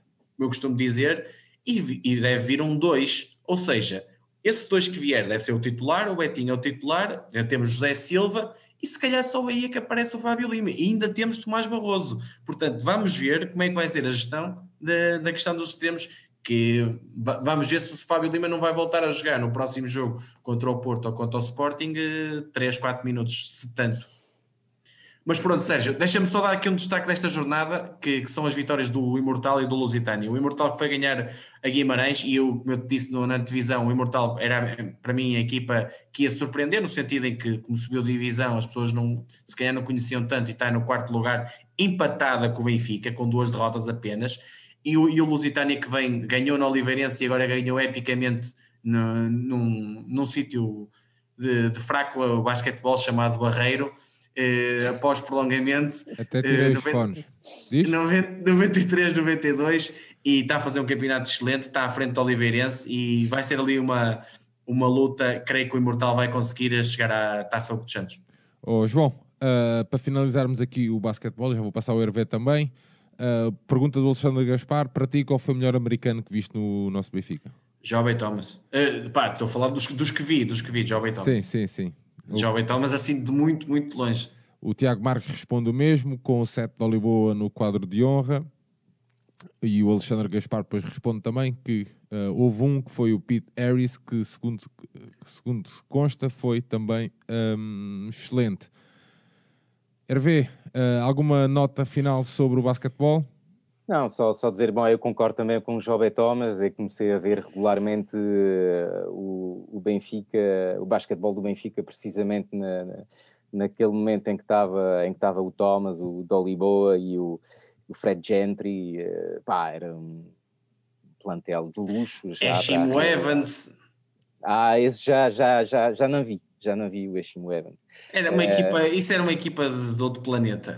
Aliás, o Job, o Job era, era Os treinos eram mais, eram mais, eh, mais complicados que os próprios jogos. é verdade, porque não havia concorrência. Eu lembro-me de uma final, aliás. Contra o Guimarães? O pavilhão estava às moscas para a final, era terrível. Eh, isso dizia muito também de como os adeptos percebiam o que era a competitividade em, em Portugal. Mas o Job é, eu até fico sem entender bem como é, o que é que foi a carreira dele para ele não, não, não ter se destacado tanto. O, o jovem jogou no que é luz. o jovem deu-se a conhecer em Portugal no que é luz, mas pronto. Sérgio, só aqui uma nota final no basquetebol. A próxima jornada é dia 3 de janeiro, eh, no Barreirense Benfica, às 18 horas. Ainda deve dar na bola TV, mas eh, pode mudar a hora, pronto, como já falamos. Lá está na terra, na terra do basquete, daquela terrinha. Eh, e o sorteio da taça que saiu esta, esta semana com Benfica Barreirense, 12 de janeiro, onde o Benfica é claramente favorito e de certeza se vai qualificar para os quartos de final. E nos quartos de final vai ter um jogo complicado com uma ida ao terreno ou do Liberense ou do Lusitânia eh, no apuramento, no jogo que voltar o apuramento para a Final Four que se vai realizar a 28 de fevereiro. Muito bem, uh, fechado então um, o basquetebol, saltamos já para os 16 aves da final da taça de 16 aves de final da Taça de Portugal em handball masculino. O Benfica viajou até ao Municipal de Castelo Branco para defrontar o Albicastrense, um jogo em que o Benfica ganhou por 28-15 a formação inicial do Benfica, com Gustavo Capdeville, João Paes, Arnau Garcia, Francisco Pereira, Niocas, Olé Ramel e Matic. Uh, Tira João. a folha da frente. Não aparece aí, só não aparece no. Está bem, está bem, está bem. Mas uh, um jogo que ao intervalo estava 8-12. O Olé Ramel foi o melhor marcador com 6. João Nuno. Sérgio, primeiro antes disto, olha, eu, tu não sei se conheces a Associação Desportiva da Albicastrense, mas eles, e, e, milita na segunda Divisão Nacional, na Zona 2, está no quarto lugar, deram o jogo no Facebook deles e no YouTube deles. E eu repito, a Associação Desportiva Albicastrense deu o jogo no seu Facebook, no seu YouTube. Epá, eu acho que fico sem palavras. Uh, se um clube como este, com todo o respeito, com, a humildade que tem, deram um jogo, o Benfica não consegue fazer isso. Ainda hoje tivemos um Boa Vista Benfica, em que um, Benfica, um adepto do Benfica, seja o Hervé em França, seja, sejamos nós em Portugal, não conseguiu ver o jogo. Mas pronto, é uma coisa que para mim não faz sentido hoje em dia, é inacreditável. É puramente normal, falaste 28-15 né, em Castelo Branco, qualificados para os oitavos final, eh, saiu hoje o sorteio do. Hoje não, ontem, o sorteio dos oitavos final, vamos jogar com o Alto Moinho, ou seja, fora de casa, um apuramento, tem que dar apuramento para os quartos de final. Eh, nesta eliminatória não houve resultados surpreendentes, tirando a eliminação do Boa Vista no Académica de São Mamed. Boa Vista esse que hoje perdeu, e deixa-me só aqui confirmar o resultado Tenho connosco, 35-27, o Benfica acabou por ganhar 35-27. Só que uma pequena nota antes de falar do jogo. No campeonato houve alguns jogos, e deixa-me destacar hoje: o Porto ganhou no Belenenses, tem ganho os jogos todos, mas teve ali um percalço, um possível percalço em Avanca, que nós não, não falamos disso, teve, eh, só ganhou por um e o Avanca tem bola no último, na última, nos últimos segundos para poder empatar. Podia ter um percalço do Porto e aí abrir-nos a nós mais hipóteses de um possível bom resultado em Alvalade, abrir um, um título, um possível título no, em nossa casa nos jogos mais importantes na segunda volta, mas pronto, não aconteceu, portanto o Porto continua a liderar e o Sporting também vem, vem logo a seguir. Nós temos os nossos jogos adiados uh, devido ao Covid desta, dessa, dessa altura. Quanto a este jogo do Albi Castense, não há assim muito a dizer. Uh, o Benfica começou, partiu de um, de, um, de um, momento em que teve 14 dias sem treinar e este jogo surgiu na melhor altura, ou seja, quando eu te dizia que o Barcelos surgiu na pior altura para o Hockey Patins, logo a seguir a uma paragem, ou seja, um jogo muito difícil, um jogo mais fácil, e este é um jogo fácil, estamos a falar de uma equipa que está em quarto lugar na zona 2 da segunda, da segunda divisão, com 3 vitórias e 5 derrotas, é uma equipa totalmente amadora, que ia jogar contra nós eh, sem nada a perder, sabendo que a diferença é gigante de capacidade e ia fazer o melhor possível, mas a derrota era praticamente certa. E este jogo pós-Covid é o jogo ideal para nós retomarmos, como se viu hoje também no Boa Vista. acredito, pelo resultado final, sobre 27 gols que o Boa Vista é mau, por isso a equipa ainda está a produção até atingir os níveis em que estava antes do Covid. O que é que nós fizemos? Cumprimos a obrigação de ganhar e de forma acabou por ser de forma confortável, mas não foi assim, porque a partida começou mesmo num, nível de treino absoluto. O Benfica a acusar uma falta de ritmo gritante, uma falta de eficácia em lances facílimos de finalizar monumental e só com as alterações do esquema, porque o Benfica custou, começou com o Gustavo, o Pais e o, e o Ramel nas pontas, o Niocas e o, e o Arnau nas laterais e o Kiko na, eh, na posição central, com o Matic, o Solesnik na, na posição de pivô, e o Pedro Loureiro tocava com o Ramel na questão defensiva, só com as entradas do Kukic, do Moreno, do Luciano, dar a vantagem, porque a meio da primeira parte estava 5-4 para o, para o Benfica, uma coisa assim um bocadinho estranha. A partir daí o Benfica começou a aumentar até a, a, a agressividade defensiva e saiu em várias transições e aumentou ali a vantagem até o intervalo, como falaste, para, para 4 golos, 11-7. Destacar aqui só uma coisinha no, no Albi Castrense. O lateral José Rebelo, gostei muito, e o que foi o, acabou por ser o melhor marcador da equipa deles, é um jogador que creio que podia ter, visão. E o Alba, para além de apostar muito no, no José Rebelo, apostou muito na, na questão do jogo pivô, em que o Benfica no, nos minutos iniciais principalmente deixou a bola entrar demasiadas vezes por uma equipa eh, bem mais fraca que a nossa. Na segunda parte o Benfica rapidamente resolveu a questão, não pôs um ritmo muito alto, mas aumentou a agressividade defensiva e a partir daí foram contra-ataques e a defesa do, do Albicastrense com, com a intensidade do nosso jogo, apesar de não ser muito alta, é outro nível, começou a, a, o desgaste físico, o Benfica a ter muitos buracos na defesa e aproveitou para fazer logo ali um parcial do 8-2 a abrir e, e, acabar por ganhar uma distância de 10 golos e a partir, a partir daí a qualificação rapidamente. Destaque só aqui para o Luciano, e para o Guilherme Tavares, que aproveitaram muito bem a oportunidade que o Chama lhes deu, uh, achei excelente, e mesmo o Pedro Loureiro no plano defensivo começou mal, mas depois foi melhorando com a ajuda dos colegas. Nos 10 minutos finais, o Chema aproveitou e bem também para lançar um miúdo, o Gabriel Cavalcante, de 16 aninhos, que marcou um, um gol, que é um miúdo, que uma jovem promessa e que tem muito para dar. Uh, vitória, obviamente, justa, obrigação cumprida. O Albicastense foi muito digno, um stream espetacular em termos de qualidade. O meu aplauso a eles, porque é assim. Comentários. Se... E comentários. Sim, sim, sim. Excelente, excelente mesmo para, para o handball e para o desporto. E pronto, só aqui uma, uma nota final: o Ramel fez seis golos, o Luciano Ibem, o brasileiro que nós contratámos aqui há pouco tempo, fez cinco golos e tem um excelente remate. Gostei muito da atuação dele e quem sabe no futuro não tenhamos aqui um jogador uh, de bom nível. Muito bem, Hervé. Não há muito mais para dizer, a verdade é que era um contexto um bocado complicado uh, em relação à, à saída de quarentena, foi um jogo quanto basta, é verdade que eu fiquei uh, um bocado nervoso ao início do jogo, com, quando vi que, que o arranque uh, não era assim tão fácil, mas depois, bom, não, não, há muito mais que dizer, eu gostei muitíssimo da, da gestão do, da gestão do, do, do Schema, uh, dos minutos que foram dados a, aos jovens, eu acho que uh, isso só vem demonstrar uma coisa, que é que aqueles jovens, quer o, o Loureiro, quer o, o Tavares, uh, todos eles deviam estar agora noutros clubes, deviam, e, e, terem deixado espaço para jogadores que tenham verdadeiramente uma utilização concreta na rotação do Benfica no seu, nos jogos de campeonato. E, uh, e portanto, pá, satisfação, satisfação completa, porque cumprimos com, com a nossa obrigação. Agora, uh, bom, com esse jogo no, no, no, Alto Moinho, acho que não, não há muito. Uh, como é que é dizer? É provável, digamos, o apuramento do Benfica para os, para os quartos de final, e isso é muito bom porque já nos deixa apenas três jogos do, do, objetivo concreto. Fora disso, sim, eu acho que o destaque vai verdadeiramente para o, para o Luciano com, com esses cinco gols que espero que isso lhe dê a confiança, a confiança necessária para, para entrar com, com tudo nos próximos jogos de campeonato e que ele consiga agarrar as oportunidades que lhe deu o Schema. João, mais alguma Sérgio, nota? só duas coisinhas, Sérgio. Uh, o Schema deixou de fora deste jogo o Serguei na baliza nem foram convocados. O Keita, que, creio que deve ter. Uh, o Sergei, o Sergei estava no banco. Não, não, tem, não, não, acho que não estava no banco sequer, acho eu. Acho que nem, nem ao banco foi.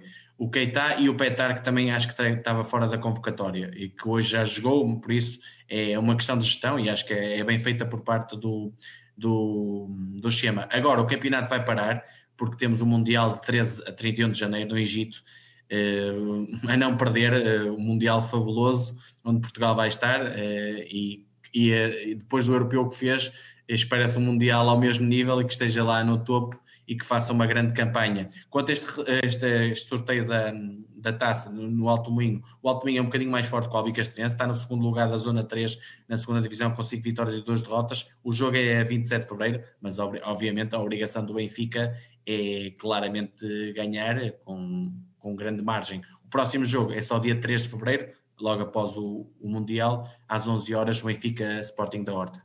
Muito bem. Saltamos então para o Hockey Patins. O Benfica viajou até Oeiras, onde carimbou a passagem aos 16 avos de final da Taça de Portugal, após vencer o, a Associação Desportiva do Oeiras por 11 a 3 no pavilhão uh, da Associação. O 5 inicial do Benfica, o Marco Barros, Sérgio Aragonés, o Gonçalo Pinto, Miguel Vieira e o Rampulha. João, um, um, um jogo que, que ao intervalo uh, estava também 5 a 1 para o Benfica.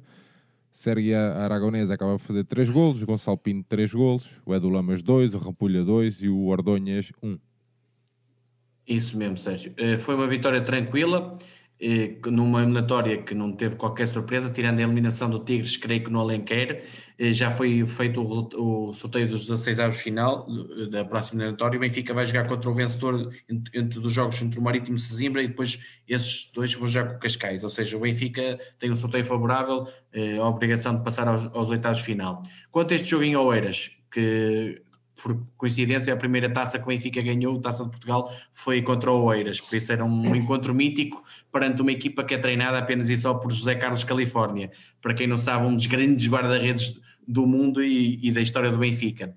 O, este jogo, o Alejandro, e muito bem, na minha opinião, optou por rodar toda a equipa e dar a oportunidade àqueles que têm jogado menos. Portanto, esses cinco que falaste, com o Marco Barros, o Aragonés, o Vieirinha, o Rampolho e o Gonçalo Pinto, deixou de fora o Walter Neves, e muito bem, porque o desgaste é muito, principalmente depois da, da, da, taça, da, 1900, taça. da taça 1947, onde foram muitos jogos de grande nível seguidos, portanto o nosso capitão tinha que descansar. Estamos perante um Oeiras que está em oitavo lugar da segunda divisão, Zona Sul, com três vitórias, dois empates e quatro derrotas, e, e a pré-eliminatória apostada só na surpresa, mas sabendo que uh, a diferença era, tal como o Albi Castrense no handball, era enorme. E o Benfica, nestes jogos, eu costumo dizer que o Benfica tem muito pouco a ganhar, tem que respeitar o adversário e evitar um deslize ainda por cima de uma, de uma ressaca da, da taça 1947. Podia acontecer, podia o Benfica desprezar um pouco o adversário, e coisa que não aconteceu. E portanto, aí uh, a opção excelente do Alejandro e os jogadores que foram chamados. Uh,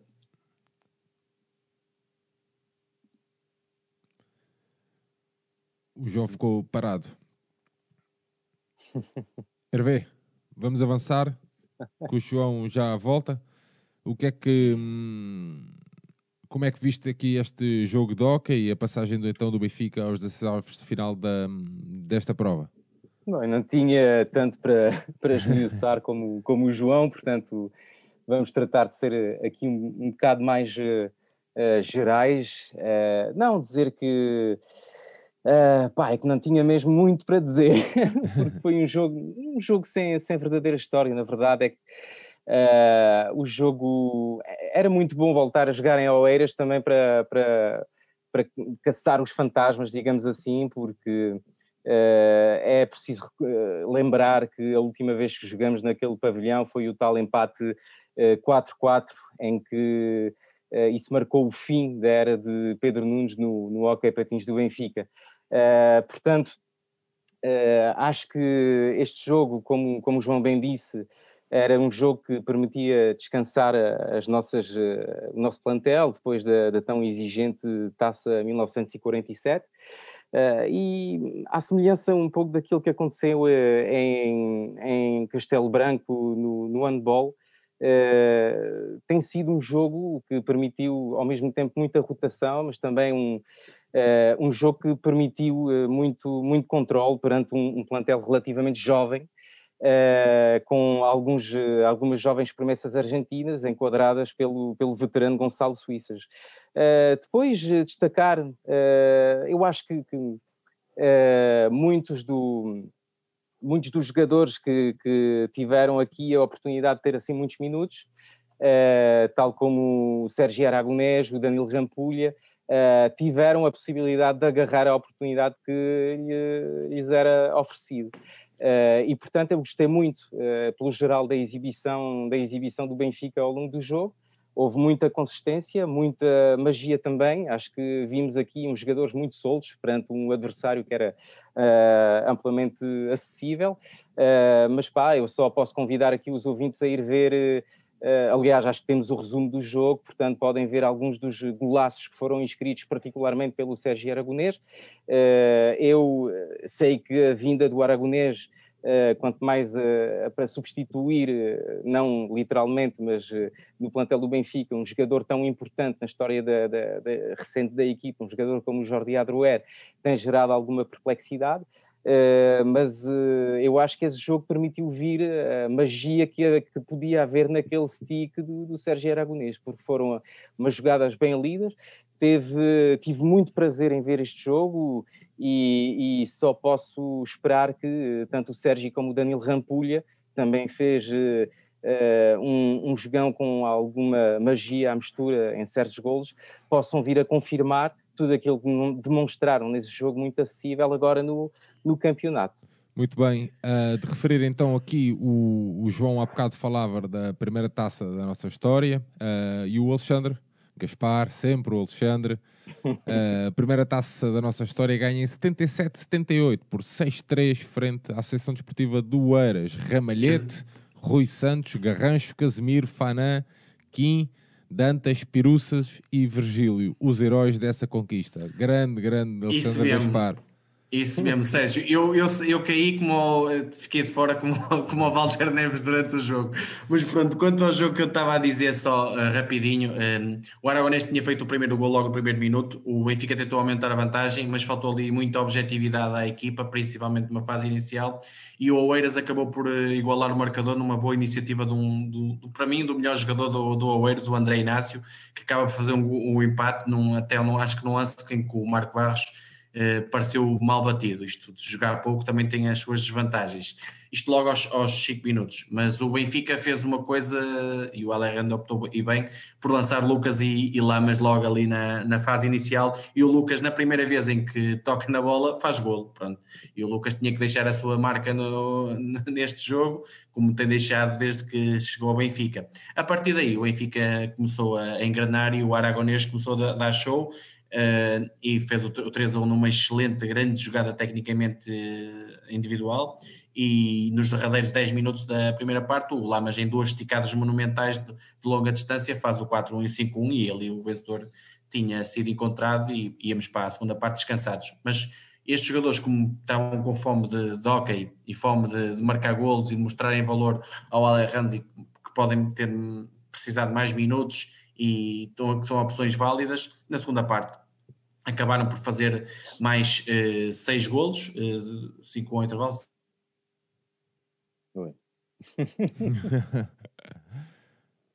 hoje está difícil falar com o João hoje. E depois apareceu o Gonçalo Pinto, quem. Continua, continua, João. Estás-me a ouvir, Sérgio? Sim, sim, continua. Uh, Parecia-me que a net foi abaixo outra vez. o, o, Gonçalo Pinto tem poucos, 3, 4 minutos, faz ali três golos uh, seguidos um de encostar e os outros dois de transição, e finalmente o Rampulha aparecer ao modo dele, com um, um, dois, dois bons golos, mas um deles com uma picadinha fabulosa que acaba por fazer os tais 11 golos, sendo que o Oeiras ainda acabou por reduzir através de, novamente do André Inácio numa, numa transição rápida e o Bruno Alonso num livre direto, um argentino, eles têm dois argentinos, o Oeiras, numa boa execução que, que fechou o resultado no 3 a 1. Para mim é tal vitória do respeito, da competência e da, da, enorme vontade que os jogadores demonstraram em, em, em ter a nova oportunidade que o Alejandro certamente lhes dará, porque mereceram, e o MVP para mim desta partida é o, o Sérgio Aragonés. Sendo que a próxima jornada, Sérgio, do Campeonato Nacional, um jogo adiado na altura em que nós tivemos o Covid. Nós vamos amanhã a Turquel às 8h30 e o jogo dá na, no canal da Federação, na FPP TV. E este jogo, destacar aqui, que eu não gosto só de criticar, o Oeiras Benfica não deu em lado nenhum, mas depois a Benfica TV fez a transmissão, pelo menos em diferido, e daqui a minha homenagem ao Tiago Silva Pires, pessoa que eu gosto muito e que faz muito pelas modalidades e é daqueles que luta pelo ecletismo do Benfica. E tem um episódio bom num num programa de que liderava audiências na internet benfiquista, no Conversas à Benfica, tive a oportunidade de, de entrevistar o Tiago, grande, grande profissional, João. Com as, sim, suas, sim, sim, sim, com as suas limitações, sempre à procura de, do melhor. E de saber mais. E de saber e... mais, portanto, fica aqui uma bela. Ainda bem que fizeste essa referência, João. É merecida, muito merecida. Um grande abraço. Ele faz, esta, ele faz esta transmissão com apenas uma câmara e sendo ele, e estando ele, e eu reparei nisso, sentado na bancada a fazer a, o relato do jogo. Ou seja, imagina só fazer o relato de toque e patins sem um comentador ao lado, sem nada ao lado. E já não é a primeira vez, porque ele nos lombos faz exatamente a mesma coisa no futsal feminino. Muito bem, fica aqui essa nota. Saltamos então para a jornada dupla de voleibol. O Benfica, no primeiro, no primeiro confronto, o Benfica enfrentar o, Viana ia vencer por 3 sets a 0 no segundo, na segunda jornada da segunda fase do Campeonato Nacional de Voleibol masculino, eh, realizado no pavilhão número 2 um, ehm, da Luz. Formação do Benfica, André Lopes, Ivo Casas, Marco Honoré, Teo Lopes, Zelão, Tiago Violas e Japa. Primeiro set 25-10, o segundo set 25-22 e o terceiro set 25-14, João. Certo, Sérgio. Uh, eh, 3-0, vitória limpa do Benfica, completamente uh, sem margem para dúvidas. Destacar a derrota do Sporting 3-1 nesta jornada nos Açores. E essa derrota vai complicar muito a tarefa do, da, da turma comandada pelo Gersinho, porque assim, nesta fase passam os quatro primeiros para uh, o playoff, ou seja, depois o primeiro contra o quarto e o segundo contra o terceiro, e com esta derrota e pela margem máxima nos Açores, vamos ver se o Sporting eu não digo os quatro primeiros lugares, porque aí eu acho que vão chegar naturalmente, mas já têm duas derrotas em dois jogos eh, logo a abrir esta fase.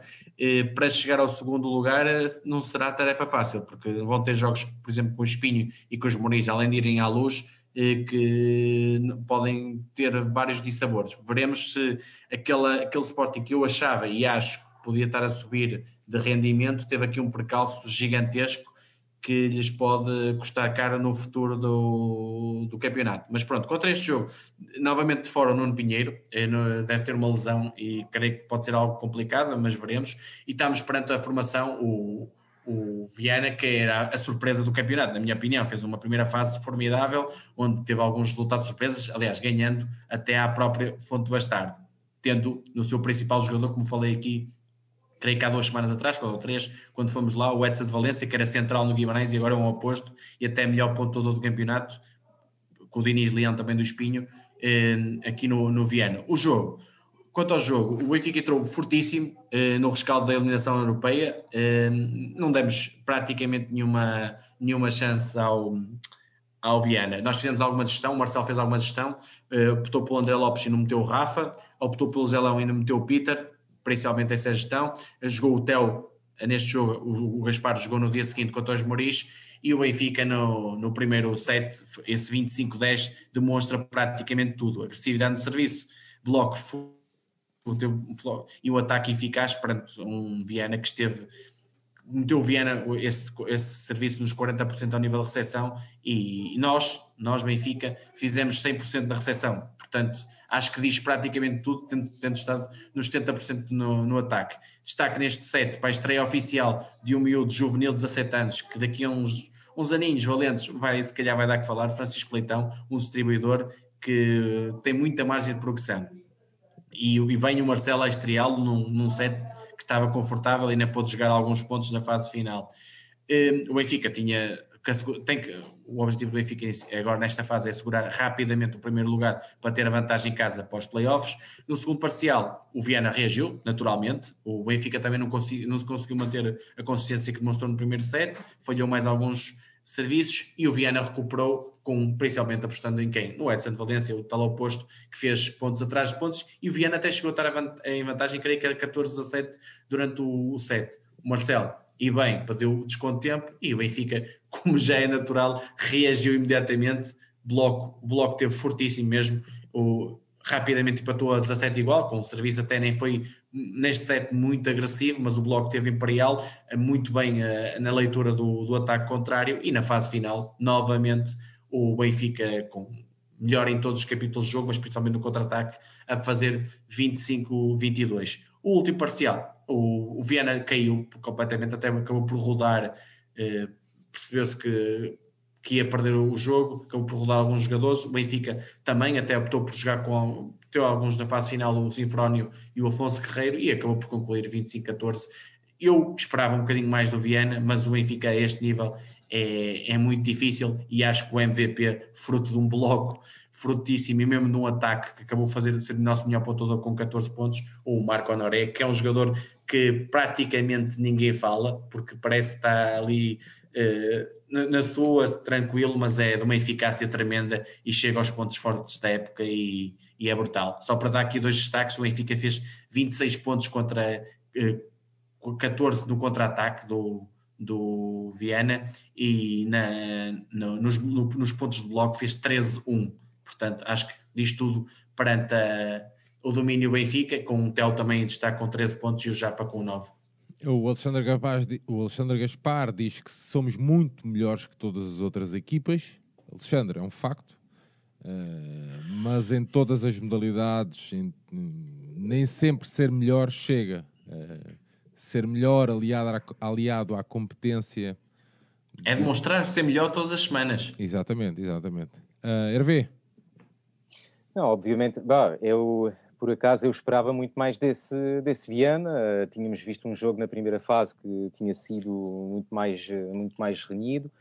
Uh, o problema é este. Bom, eu acho que não sei como a equipa reagiu depois da, da, da eliminação europeia, como é que foi digerida aquela, aquilo provavelmente terá sido uma grande desilusão para o conjunto do plantel, mas a verdade é que a equipa, no, logo no arranque do jogo, mostrou muitas, muitas ganas. E quando o Benfica está assim, pá, quando, tal como o João disse, quando tens um bloco que está extremamente reativo, quando tens um serviço que, que responde, de facto, bom, uh, o segundo set foi um, um bocadinho mais renido, precisamente porque o, começamos a baixar de forma drástica na, na, no serviço. Tivemos aí muito, muitos erros no, no, no segundo set que deram alguma vida ao Viana. Uh, mas quando o Benfica tem essa capacidade de. Uh, quando o Benfica tem essa eficácia em todos os capítulos do jogo, quanto mais na, na recepção, pronto, é, difícil para qual, qualquer rival.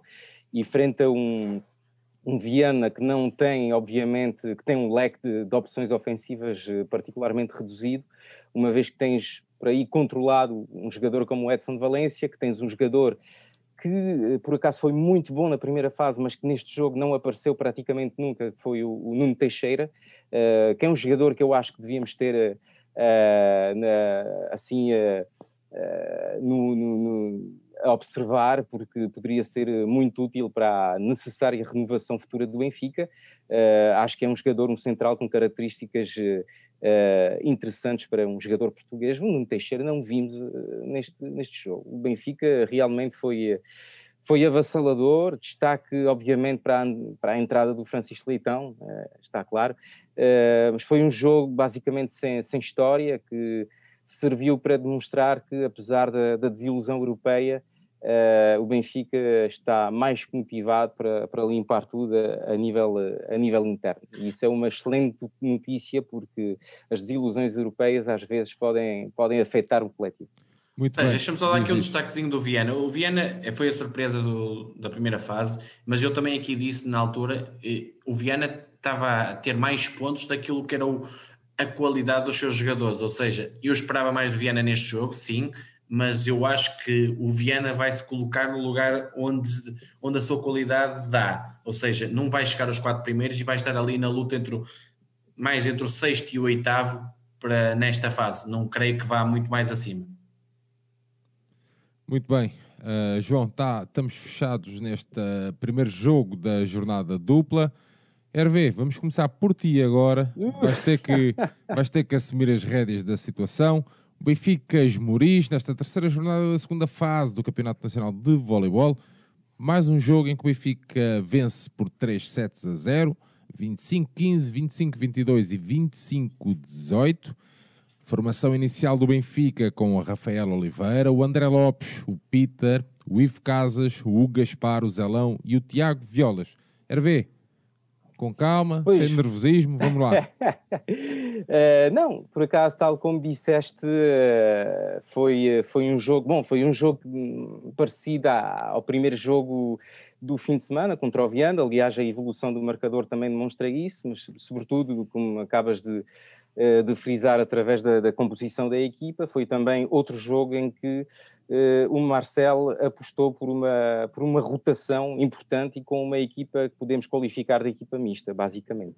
Uh, não, dizer que, mais uma vez, uh, com a evolução do marcador, bom, no primeiro set, o jogo contra os Muris foi muito, muito semelhante ao jogo contra o, contra o Viana, apesar de até chegarmos ao, ao 7-6 termos uns embates muito, muito iguais, eh, uma, umas equipas de, de, uh, a responderem taco a taco.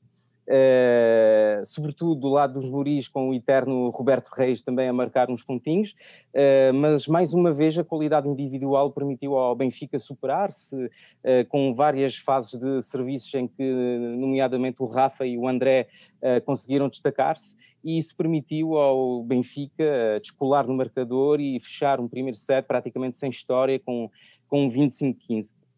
Eh, de facto, uh, apesar de uma, de uma qualidade coletiva que se manteve no, segundo set, o, o, Benfica acusou novamente, tal como no jogo contra o Viana, muitos erros no serviço, o que permitiu aos Muris também avançar, avançar muito no marcador, mas concretamente tampouco foi um Foi um segundo set também muito, muito mais disputado, mas apesar disso, o Benfica lá conseguiu uh, ter o controle de, desse parcial e acabar a vencer por 25-22. Uh, um destaque aqui para uh, o nosso distribuidor, Tiago Violas, que na ausência do Nuno Pinheiro uh, esteve, esteve a dar chocolate para, praticamente durante o jogo todo, conseguindo marcar uns pontos e a surpreender o, o, bloco, o bloco da equipa, da equipa dos Muris. claramente também no terceiro set, os índices exibicionais do, do Benfica melhoraram em todos os capítulos, particularmente no side-out, o que permitiu também ao, ao Benfica uh, fechar um terceiro set em que esteve sempre no controle com 25-18 e acabou por ser mais uma exibição avassaladora do Benfica perante os Muris. Uh, 3-0, mais 3 pontos para este Benfica que está muito bem encaminhado agora nesta, nesta segunda fase do campeonato e que normalmente uh, já tem marcado os jogos decisivos que serão contra a Fundo do Bastardo e o Sporting de Espinho. Muito bem, João Nuno, Uh, o João Parreiral, uh, esta falta de competitividade interna não estará a comprometer um melhor desempenho europeu? Antes Sim, Sérgio, já, já falámos disso na semana passada relativamente à derrota da, na Turquia, perante o Alabanque, mas é assim, isso claro que sim, o Benfica é muito difícil mudar isso em pouco tempo, porque o campeonato português não vai passar num clique a ser muito mais competitivo. Há várias soluções que aqui já disse, que o campeonato devia ser mais curto, devia ter mais jogos com o Bastardo, com o Espinho, com, com o Sporting, obviamente para isso. Mas eh, mesmo assim, o Benfica para chegar ao patamar dessas equipas e para lutar quase de igual para igual com essas equipas de Liga dos Campeões, tinha que ter uma equipa, duas coisas, com mais qualidade em determinados pontos e com mais altura que a altura na, na Europa faz muita diferença. E não é a altura, é assim, claro que é, é, o fundamental é ter qualidade, mas a altura na qualidade é muito importante, porque um bloco, muitas vezes, um bloco tens possibilidade para fazer contra-ataque e se tiveres uns jogadores mais baixos, como o Benfica às vezes tem, porque a média do Benfica é 1,90m, eh, a média na Europa desses clubes é normalmente está nos 2 metros e isso faz muita diferença. Mas, mas sim, é uma, um dos principais fatores para algumas derrotas do Benfica também é, para além da qualidade imensa das equipas contrárias, a falta de competitividade interna que temos vindo a falar aqui ao longo destes tempos. Mas conta só, ou seja, só conta este jogo, o Marcelo e bem optou, como, como o RV falou, nova rotação, apostou no Gaspar em vez do Theo, apostou no Rafa em vez do Japa, rodou ali os três zonas quatro e nos três centrais, desta vez o Honoré ficou fora e optou pelo Peter. Os Moris têm um jogador aqui para além do grande Roberto Reis, eu gosto muito do Roberto Reis, eu sei que as pessoas, a maioria não, não gosta, mas é um dos grandes jogadores portugueses, porque pronto, ele fala demasiado com os árbitros, quando está do outro lado da rede é o nosso pior, maior inimigo, mas quando está do nosso lado é o nosso maior amigo, é assim o Roberto e vai ser sempre assim no desporto, é assim, também tem um grande, um grande livro, o Ribeiro, que é um, tem 42, acho eu, anos, mas ainda joga muito, e o Zé Pinto, que para mim é esse o oposto, tem, tem sido uma das grandes armas dos Moris, que eu acho que é uma equipa muito. Aliás, ganhou a Viana eh, na primeira jornada, em Viana do Castelo, e é uma das equipas que pode sim lutar pelos quatro primeiros lugares e o acesso ao playoff. Eh, é uma equipa eh, que entra eh, neste jogo tendo ganho ao, ao Viana e nas Caldas, ou seja, está tá com esse objetivo dos quatro primeiros e entrava sem nada a perder, só que apanhou o Benfica, como o Hervé falou, a não dar hipótese e até acho mais, o Benfica conseguiu ser mais consistente, ou seja, mesmo no segundo set, onde teve ali uma entrada mais difícil com 4-1 contra, mas rapidamente recuperou para 8-6, um, um set consistência muito maior ainda que o jogo que o no, segundo set uh, balançou mais. Só para dar aqui alguns dados estatísticos que revelam isto, é o Benfica em contra-ataque faz 29 em pontos, é uma diferença gigantesca. O Benfica tem um erro de recepção ao longo do jogo todo, tem um erro de ataque ao jogo todo. é muito difícil perante o Benfica assim os Moris fazer alguma coisa. Portanto, estes sets de 25-15, de 25-22, 25-18 espelham isto. Foi um Benfica muito sólido, sem margem quase de erro e naturalmente a lei do mais forte imperou e e o Benfica ganhou mais 3 pontos na, na, luta pelo primeiro lugar e vantagem em casa nos playoffs. O MVP para mim, mais um jogador que pouca gente fala, que é um dos senhores Benfica dos pavilhões, chamado André Lopes. Sendo o próximo jogo a 19 de janeiro só, eh, que o Benfica adiou a, próxima jornada que tinha com o Fonte Bastardo para 27 de janeiro, creio, 19 de janeiro às 8h30 nas Caldas, um jogo, obviamente, que o Benfica é claramente favorito. Muito bem. Para fechar... Sendo que o melhor pontuador, desculpa, foi o Rafa com 16 pontos e o Gaspar com 15. Muito bem, João. Uh, para fecharmos aqui o tema voleibol, uh, tínhamos, num dos rescaldos, tínhamos uh, dois temas, aliás. Um, um deles, os dois envolvem o Marcelo, Uh, um, num dos temas tínhamos referido aqui que o Marcelo passava por momentos num contexto familiar complicados. O próprio admitiu esta semana nas suas redes sociais, explicou para quem quiser, quem quiser ir ver, está nas suas, nos seus, no Twitter principalmente. Está lá o Marcelo a explicar o contexto familiar que viveu. João, uh, é o Marcelo a abrir o coração também, não é? É é o Marcelo muito mais que um treinador de voleibol, é o Marcelo um cidadão, é o Marcelo um homem e que passou por alguns momentos complicados e o qual uh, momentos difíceis uh, e pronto. E que deixamos aqui mais uma vez o nosso o nosso abraço e como é bom ver também um ser humano abrir o coração uh, sem grandes preocupações e também de referir que está lá o nosso desafio para quem quiser ir lá dar aquele apoio moral, está lá no nosso Twitter, o nosso desafio ao professor Marcelo.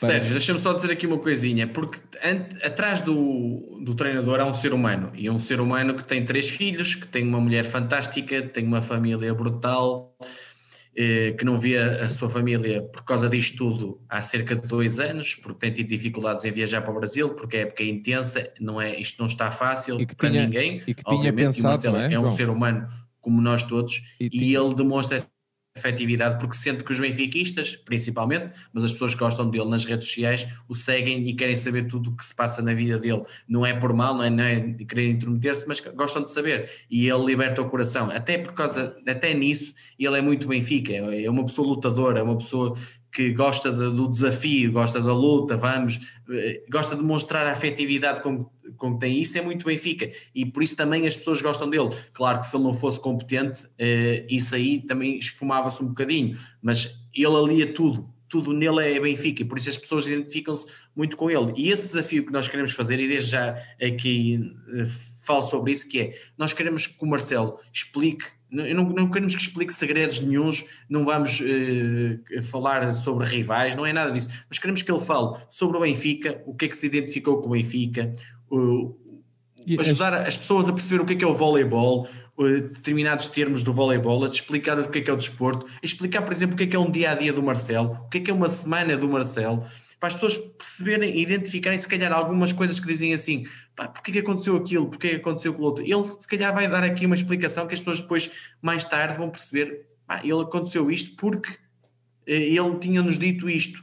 É muito isso que às vezes falta, uma maior relação de proximidade, não é revelar segredos nenhums, não é falar mal daquele ou deste, não é isso, é, as pessoas querem conhecer mais do Marcelo, é uma pessoa com quem se identificam e gostavam de saber mais. E aqui fica o nosso desafio, para um Natal ainda melhor passado com o Marcelo era, era excelente. Muito bem, fica aqui uh, mais uma vez uh, o nosso reforço sobre este desafio e enviar daqui então um abraço para o Marcelo. Voltamos outra vez a apertar com o Hervé.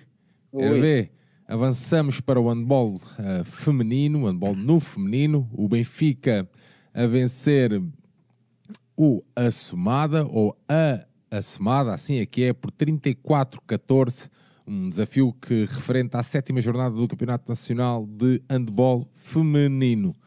O Benfica no pavilhão da Luz, no pavilhão número 2 da Luz, a entrar com a Rioco, a Ruth Fernandes, a Adriana Laje, a Carolina Gomes, Margarida Sapessoa, Mihaela Minciuna e a Débora Moreno. Um jogo que, um resultado que ao intervalo estava 18-6 para o Benfica. Hervé, vamos lá, a palavra é tua. Bom, dizer que uh, este jogo vinha muito bem para este Benfica, porque, tal como tínhamos frisado na semana anterior, Benfica teve um arranque de época um bocado complicado. É uma equipa que fez algumas contratações, apesar de algumas saídas uh, que, uh, de alguma forma, claramente tiraram algum valor à equipa. Pensamos particularmente na Joana Rezende, que está agora no campeonato francês, na, na equipa do Paris 92.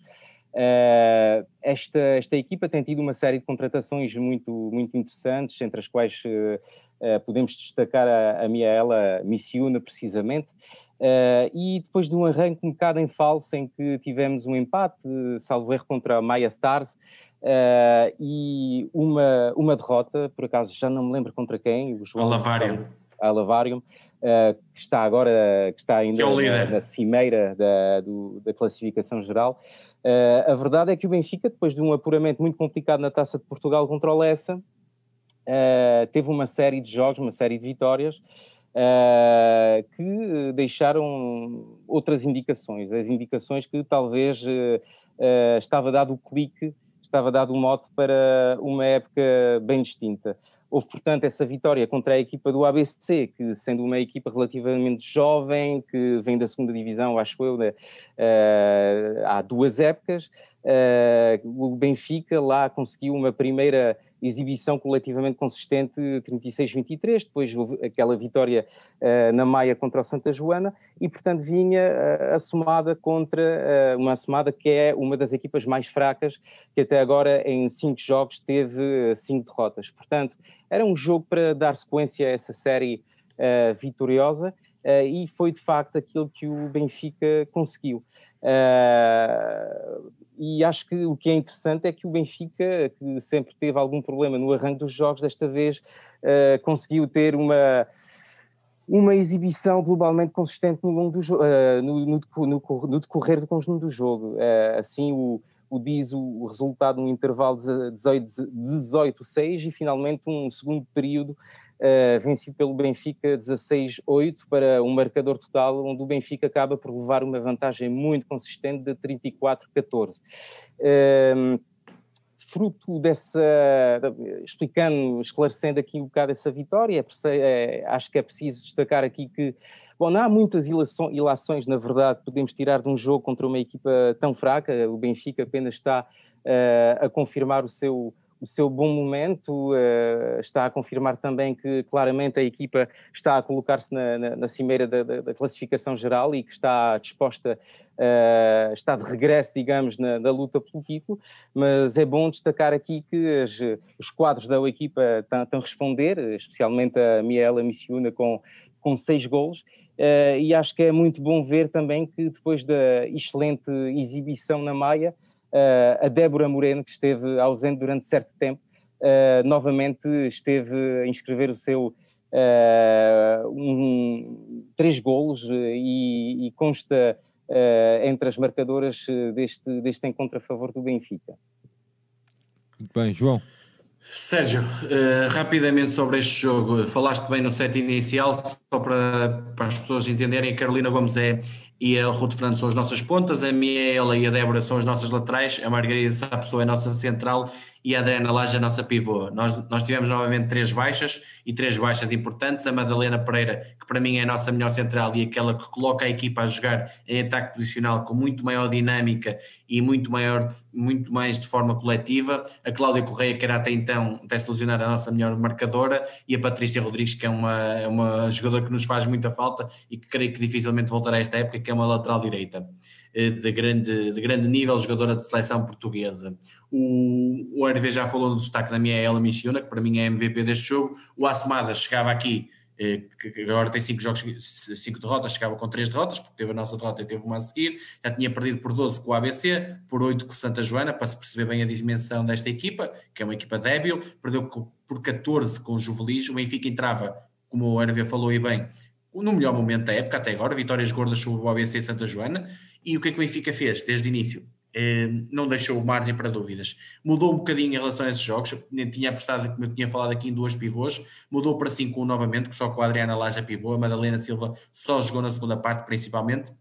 Mas continuamos com alguns problemas no ataque posicional. Como te falei, a Madalena Pereira faz muita falta nisso, porque a Maria dessa pessoa é uma jogadora mais individualista, que traz pouco coletivo à equipa e a equipa prende muito para esconder um bocado esses problemas. O Benfica fez o que já tinha feito com o Santa Joana, da equipa adversária, uh, estendeu a defesa, ou seja, fez um 3-2-1 ou um 4-2 híbrido ali na defesa, subiu mais agressividade, roubou mais bolas, obrigou mais falhas técnicas, contra-ataques, ataques rápidos e aumentar a vantagem até aos 18-6 que tu falaste ao intervalo. Na segunda parte, a Ana Sobral e bem fez a rotação praticamente completa de todo, de todo o plantel.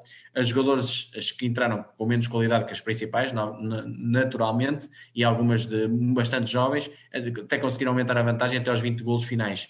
Destaque só duas, duas jogadoras, a Madalena Silva, tal pivô que eu gosto muito, até lhe chamo um bocadinho a, Car a, a Carlos Galambas do, do handball feminino do Benfica, parece uma jogadora pequenina, assim mais pocheinha, que joga muito de pivô, muito bem de pivô, e a Joana eh, Ribeiro, a lateral, júnior, que tem uma boa mão esquerda, que, que acho que pode vir a dar algo no futuro.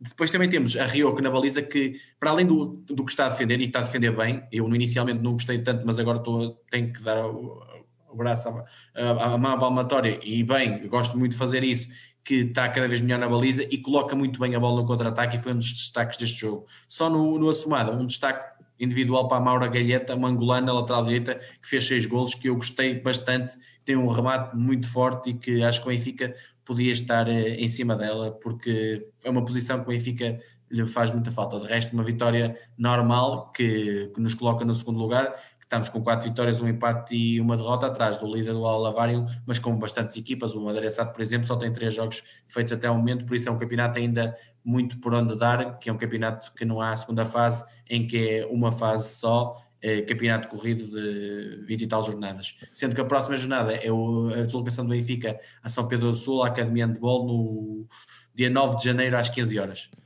Muito bem, saltamos, João, uh, apelando à tua capacidade também de ser sucinto porque em terras de, do alto do seu RV já são já é muito mais tarde.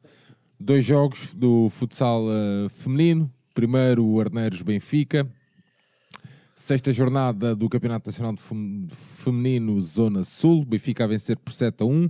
Este jogo tinha sido adiado um, ehm, por uh, o piso do pavilhão Luís Batista em Torres Vedras estava escorregadio. Isso mesmo. Não, tinha, não apresentava assim as devidas condições para a realização do jogo. A situação acabou por ser resolvida e então na terça-feira passada houve jogo e houve uh, goleada 7 a 1. O 5 inicial do Benfica, a Maria Inês, a Inês Fernandes, a Maria Pereira, a Sara Ferreira e a Raquel Santos. Aqui uma surpresa, a não inclusão da Ana Catarina. Não sei se haveria algum problema, se não, um jogo que ao intervalo estava 3 a 1 para o Benfica. João. Ai, perdemos o João. Não há João. Não ah, há... sim, lá está. João? João? Sérgio. Sim, bora. Voltei? Tá, bora. Sim. Uh, ah, pronto. Quanto à questão, a Ana Catarina ficou de fora, mas não devia ser nada de especial, pois jogou nos lombos, portanto, e acho muito bem que a aposta também haja na Maria Inês, que é uma jogadora, uma guarda-redes de 16 anos, mas com potencial tremendo e pode vir a dar muito que falar no futuro e fez uma excelente exibição, se calhar na sua estreia oficial como titular do Sport Lisboa Benfica e é nestes jogos que faz bem a estreia, porque a primeira fase pouco conta, porque o Benfica naturalmente se vai qualificar, sendo a melhor equipa claramente da Zona Sul. Era um jogo contra. Uh, o Benfica não iniciou tal como falei no, com o 5 habitual, até mesmo a, FIFA não, não jogou no 5, nem a Janice, portanto foi uma aposta diferente e acho que faz muito bem o Pedro Henriques, porque novas dinâmicas é aqui que têm que ser trabalhadas e, e, e faz muito bem. O Arneiros é uma equipa que uh, entra neste jogo com quatro vitórias e tendo uma derrota contra os Lomos 3 a 1, mas já tinha ganho o Sporting 3 a 1 ou 5 a 2 ao Povoense, ou seja, é uma equipa que de certeza estará no, na fase final, na, nas quatro melhores que se qualificam da Zona Sul para a fase final com os quatro da Zona Norte.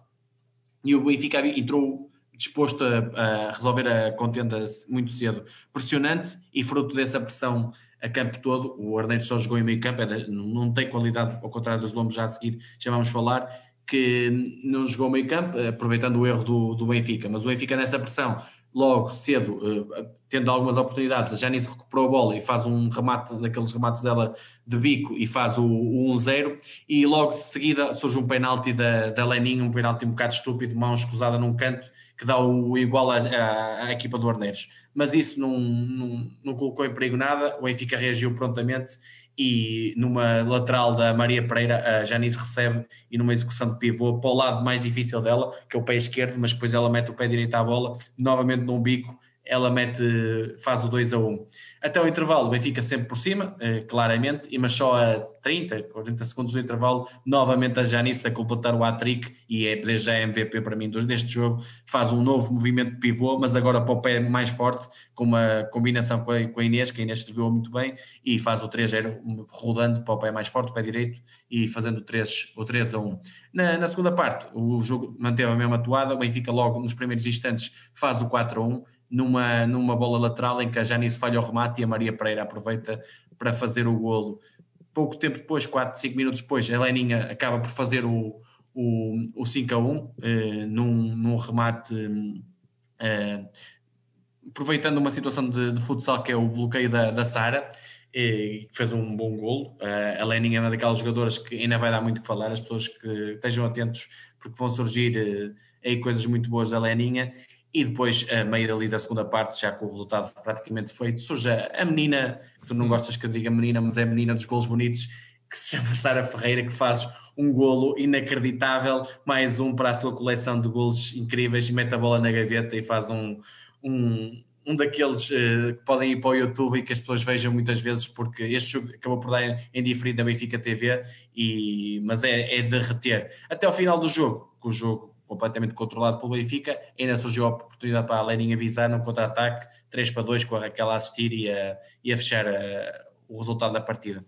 O, uma, uma, uma, pequena nota negativa, eu acho que o Pedro Henriques, na minha opinião, eh, há jogadores como a Beatriz Chanheiro e a Joana Silva, ou dá minutos nestes jogos, ou então mais vale emprestar uma equipa, por exemplo, como os Lombos, onde joga a campo, a campo todo, eh, onde tem, quer ganhar todos os jogos, e aí se calhar evoluem mais e depois quando tiverem eh, já claramente adaptadas a isto e num determinado nível regressam ao Benfica. Porque para isso não, não faz sentido estarem a jogar 3, 4 minutos e saírem logo a seguir.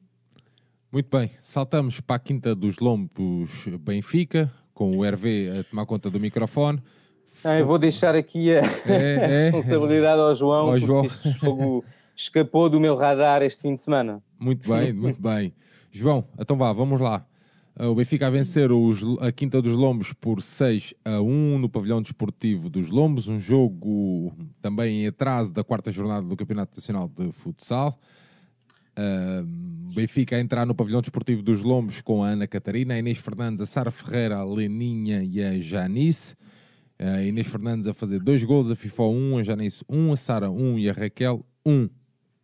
Isso mesmo, Sérgio. Uh, do ciclo habitual, uh, regresso da Ana Catarina, a FIFA teve, ficou de fora, a Leninha uh, foi jogada no SIC e creio que justamente, porque tem estado em melhor forma. nós estamos a defrontar um Lombos, isto era a luta pelo primeiro lugar na Zona Sul, e não sei se as pessoas sabem, mas era importante para a nova taça da Liga que existe no futsal feminino, que são as duas primeiras da, da primeira fase de cada zona que, que estão qualificadas para aí. O Benfica ia disputar o primeiro lugar dessa fase e, desta fase com o Lomos, porque o Lomos recebe o Benfica com 4 jogos, 4 vitórias, tinha ganho no, no Golpilheira, no Arneiros, na venda do Luís e até dado 5 a 1 ao, ao Leões Porto Salvo, e o Benfica ia para este jogo como o jogo mais difícil desta primeira fase. Uh, como te disse, estava em causa a, a tal acesso à taça da Liga, e eu dou aqui muito valor aos Lombos, porquê? Porque os Lombos jogam de pé para pé, querem jogar no campo todo e são liderados por uma técnica que até foi campeã europeia pelo Benfica de cenas masculinos, a Sónia Teixeira, que eu gosto muito do modelo dela. Ou seja, ela tenta jogar, jogar nos 40 metros, jogar no campo todo e, quer evoluir as jogadoras, ou seja, não, não, não, joga só para o pontinho, não joga só no, no, no, erro do adversário. E gosto muito deste, deste jogo, fazem mais falta equipas assim. Esta equipa dos Lombos é muito baseada em jogadoras ex-Benfica e ex-Sporting, basta ver, e é um excelente projeto de futsal feminino, quer masculino, quer feminino, mas aqui estamos a falar do, do feminino. Mas Benfica, novamente, a impor a sua qualidade desde o minuto 1, e foi nesse minuto que a, logo a, a combinação Janice, Inês, Janice e Inês dá o primeiro gol, a, a nossa capitã que levou a equipa para a frente, como em todos os jogos faz, faz acaba por fazer um zero.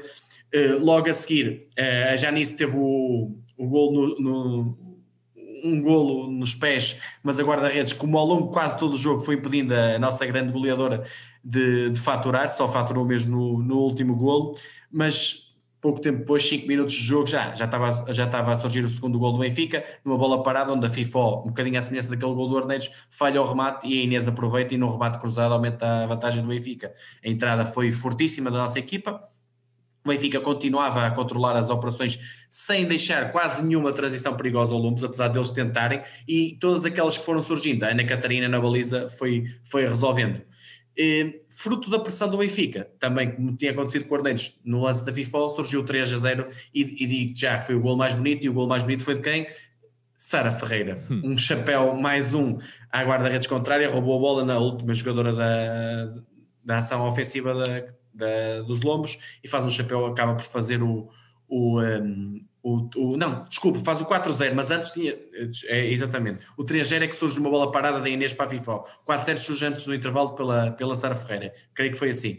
E, mas pronto, chegamos ao 4-0 ao intervalo e o Benfica, com o jogo praticamente resolvido, chegamos à segunda parte, o Benfica naturalmente baixou um bocadinho a intensidade, o Lombos, com a sua qualidade, conseguiu subir na quadra, conseguiu fazer alguns, algumas uh, aproximações perigosas que a Ana Catarina foi resolvendo, e mesmo assim a Raquel, num disparo do pé menos forte, de pé direito, faz, acaba por fazer o quinto golo. Sendo que a 8 minutos de fim ainda surge o sexto da, da, da Janice, o tal, finalmente o tal golo, o décimo, creio que dela, e é a melhor marcadora em 5 jogos, faz 10 golos, a melhor marcadora da, desta fase, e até ao final ainda surgiu o merecido gol do do Lobos numa, numa grande execução de livro da Kika, ex-jogador do Sporting e das melhores jogadoras e, internacional sub-19 e naturalmente vai chegar à seleção principal num excelente remate que minimiza a desvantagem e acaba nesse 6 a 1 acho que foi a melhor exibição da época também perante o rival mais forte do Benfica e uma excelente perspectiva para a discussão da taça que surgirá na, na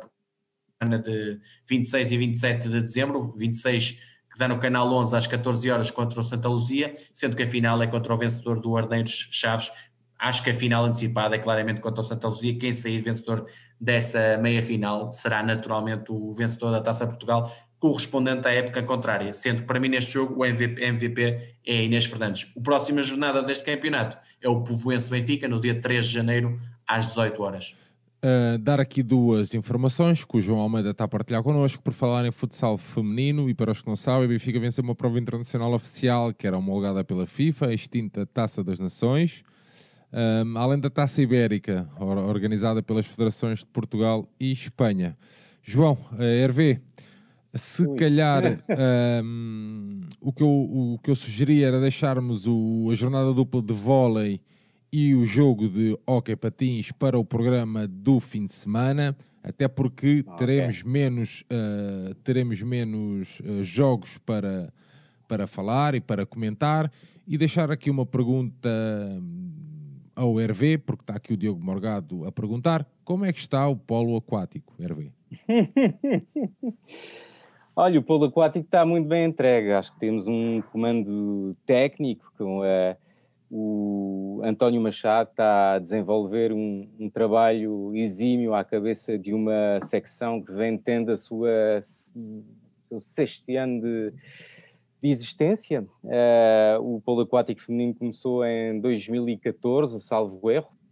Uh, é preciso dizer aqui umas palavrinhas sobre esse projeto, porque é um projeto que Uh, foi criado basicamente com a desistência de, do Clube da Amadora. João, estás à vontade para corrigir-me. Sim, sim, sim, sim. o que levou, portanto, um conjunto de atletas a deixar aquele clube para ingressar no Benfica em 2014 e dar início, portanto, ao arranque de uma nova secção do, do Benfica, que não é uh, bem dizer, uma, uma secção totalmente nova, porque o Benfica, num, num passado muito, muito passado, uh, já teve polo aquático uh, no seio do clube. Uh, mas uh, a verdade é que tem sido o projeto que tem sido construído com muita paciência, que se destacou, acho eu, no segundo ano de existência com a conquista de uma Taça Portugal perante o principal rival que era a Fluvial Portuense, uh, o clube com mais expressão nos últimos anos na, na, modalidade.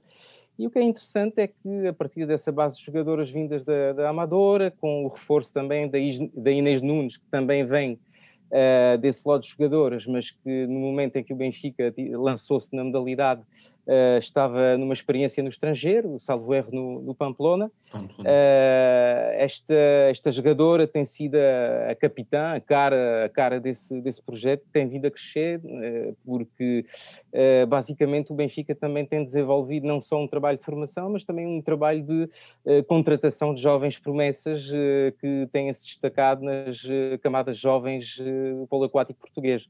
Referir que a seleção portuguesa, que agora tem como base jogadores tanto do Benfica como do Fluvial Portuense, têm uh, atuado em europeus de forma intermitente, digamos assim, uh, não estando apurada para, para, para o próximo europeu que okay. vai realizar-se agora no, no, mês de janeiro, salvo erro.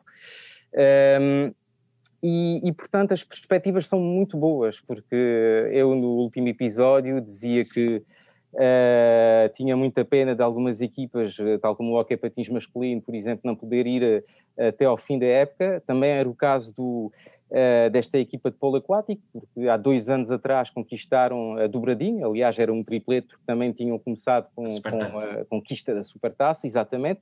Uma Supertaça que, salvo erro, o ano passado renovaram.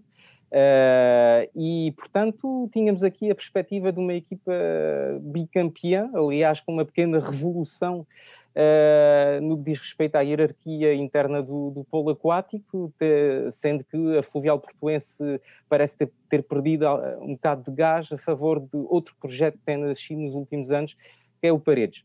Uh, portanto, as perspectivas para um bicampeonato esta época estão uh, estão muito elevadas. Uh, eu acho que o Benfica, obviamente, é, é, o grande, grande favorito para, frente aos dois rivais que são a Fluvial Portuense e o Paredes. Obviamente, o polo aquático feminino, polo aquático feminino é uma, uma modalidade de, de, pouca expressão. Quando o Benfica entrou, o campeonato tinha, tinha apenas cinco equipas, agora Uh, não sei concretamente com quantas equipas vamos arrancar a época, mas, mas o ano passado tínhamos sete equipas. Uh, isso mostra só que o polo aquático, que para mim é uma modalidade que tem muito potencial de crescimento uh, num país como Portugal, dadas as condições, uh, até porque temos muitas piscinas, é uma modalidade muito, muito divertida, que pode ser também jogada em, em rios e no mar. portanto, eu acho que cabe à Federação Portuguesa de Natação contribuir ao, ao desenvolvimento uh, dessa, dessa modalidade e acho também que o Benfica tem um, uh, um papel especial uh, nessa, nessa missão, porque, primeiro, porque há um, um tema que os adeptos, muitos adeptos não conhecem, que é que esta equipa também parece estar um bocado longe das realidades do, do Benfica, porque é uma equipa que não pode jogar Uh, os seus jogos no, no, Complexo da Luz, porque a piscina principal da Luz eh, não cumpre os requisitos eh, que, que existem para um jogo de, de polo aquático, que é ter basicamente uma piscina de, de uma profundidade de 1,80m, uh, eh, e portanto existe uma, uma umas obras na, na, piscina para poder adequar essa piscina à, às exigências do, do, do, polo aquático de alta competição e depois também uh, inscrevendo a equipa que é campeã nacional na competição que corresponde, que é a Land Cup, que a Fluvial Portuense uh, tem disputado de forma sistemática cada ano, em cada época em que, está, em que era campeã. Uh, e para a qual, acho eu, o Benfica não tinha previsto jogar na época transata. Portanto, acho que fica aqui apresentado a secção feminina de polo aquático e, e pronto, uh, agora uh, acho que só posso aqui deixar um convite para todas as pessoas que têm manifestado muito entusiasmo para o polo aquático, que quando possamos uh, regressar aos pavilhões e aos estádios, dar aqui aquele saltozinho até à piscina da Abóbeda, onde joga a equipa feminina do Benfica, para apoiar, e aqui até deixo um recado aqui que é para ó, um recado não, um convite muito especial uh, para a Magda e para ti, Sérgio, para que quando seja possível vocês possam presenciar um jogo como um Benfica Fluvial Portuense, para que possam uh, apreciar uh, a intensidade daquilo que é mais que um joguinho que não se assemelha muito àquilo que fazemos quando vamos para a praia com uma bola, que é fazer ali umas trocas de bola no meio da água. Ah, eu nesse dia também vou, com o Sérgio Ingrácia a pela aquática, eu também vou, esse aí. Tá, Porque... Mas está aqui, está combinado, está combinado. Vou, vou, mais, vou mais o João, pelo menos. Vamos ver esse jogo. João, está combinado. Ok, deixa-me só dar aqui uma nota final, Sérgio. Posso? Lá. É, é, rapidinho, Sérgio. Eu, o Benfica joga amanhã uma, uma supertaça de futebol. Eu acho que vai, vai haver um rescaldo com muitos domínios técnico-táticos feitos pelo, pelo expert do Barreiro, mas eh, só sobre isto, e uma nota agora um bocadinho mais séria né, sobre isto. Eh, há um diretor do Benfica chamado Tiago Pinto que apanhou Covid e vai abandonar o, o Benfica no próximo, nos próximos dias, porque vai para, para um novo projeto da Roma. Eu sei que os jogadores do Benfica não me estão a ouvir, nem nunca vão ouvir, mas eu esta mensagem tinha que deixar. O Tiago, pese embora todas as suas competências ou incompetências, é alguém que ama o Benfica como nós. E é alguém que vai deixar o Benfica, de certeza, triste, porque vai abandonar o clube do seu coração. E eu acho que os jogadores do Benfica estamos em tempo de Natal, se calhar a prenda que lhe podem dar é, e mais que não fosse, tem que lutar pela camisola do Benfica e tem que lutar porque querem ganhar, qualquer desportista quer ganhar mais que tudo, obviamente, mas entrega-lhe essa prenda ao Tiago, porque ele de certeza que ia ficar muito feliz e acho que os jogadores do Benfica têm a certeza que o conhecem tão bem ou melhor que eu e portanto acho que é um bom mote para, para a Supertaça da manhã e força Benfica. João, deixa-me referir aqui também, até porque eu não tenho grandes segredos na minha vida. Uh, sempre que precisei ou que tive a oportunidade de interagir com o Tiago, foi sempre muito prestável em defesa das suas ideias, em defesa principalmente do seu clube e de um amor que acabei por perceber e entender que tínhamos em comum. Portanto, uh, subscrevo as tuas palavras. Hervé, para terminar, ah, sim, é, pensava que não tinhas acabado a tua frase. não, não, já tinha. Não, pá, os meus votos de plena recuperação é, para o Tiago Pinto e para o Pizzi também, que acho que é eh, até agora o único jogador é, infectado, pelo menos que deu positivo ao Covid. pá, amanhã vai ser um jogo importantíssimo que pode mudar o rumo da época do Benfica, que até agora tem, tem deixado a muitos de nós um, um sabor agridoce. Uh, pá, o que eu quero é, sobretudo, ver outra atitude que aquela que me deixou espantado durante a final da taça. Acredito muito que podemos uh, vencer, que podemos. Uh, eu acho que pá, são daqueles jogos que em que tudo parece que está a correr mal, oh, não tão mal, porque estamos ainda em muitas frentes, mas enfim, a época não está a correr segundo as expectativas que tínhamos ao início, mas acredito muito que este jogo possa mudar muita coisa na cabeça dos jogadores, nas nossas expectativas. vamos jogar contra o, o, rival, o grande rival dos últimos anos e o rival de sempre, aliás, que é o Futebol do Porto. Por isso, o que eu, o que eu espero é muita atitude no relevado, uh, e, e, muita crença, muita, muita vontade uh, e que os jogadores uh, sejam os primeiros convites que eles possam levantar a, a, nona supertaça de Portugal de, de, futebol, a nona supertaça Cândido de Oliveira da, da, da história do nosso clube. Muito bem. Resumindo, Sérgio, como diria o Gabriel Alves do Barreiro, isto é só fazer overlaps e com basculações entre linhas. E está feito. João, Hervé, é sempre um prazer, mais, duas, mais, mais de duas horas uh, aqui a fazer um episódio convosco. A toda a malta que nos acompanhou nesta longa noite, o nosso muito obrigado. Obrigado por nos acompanharem, obrigado por seguirem o Benfica Independente. Deixar-vos então a nota que amanhã faremos uma, um pré-jogo exclusivo no Discord e teremos aqui o rescaldo uh, depois do jogo no nosso canal de YouTube. Deixar-vos um abraço.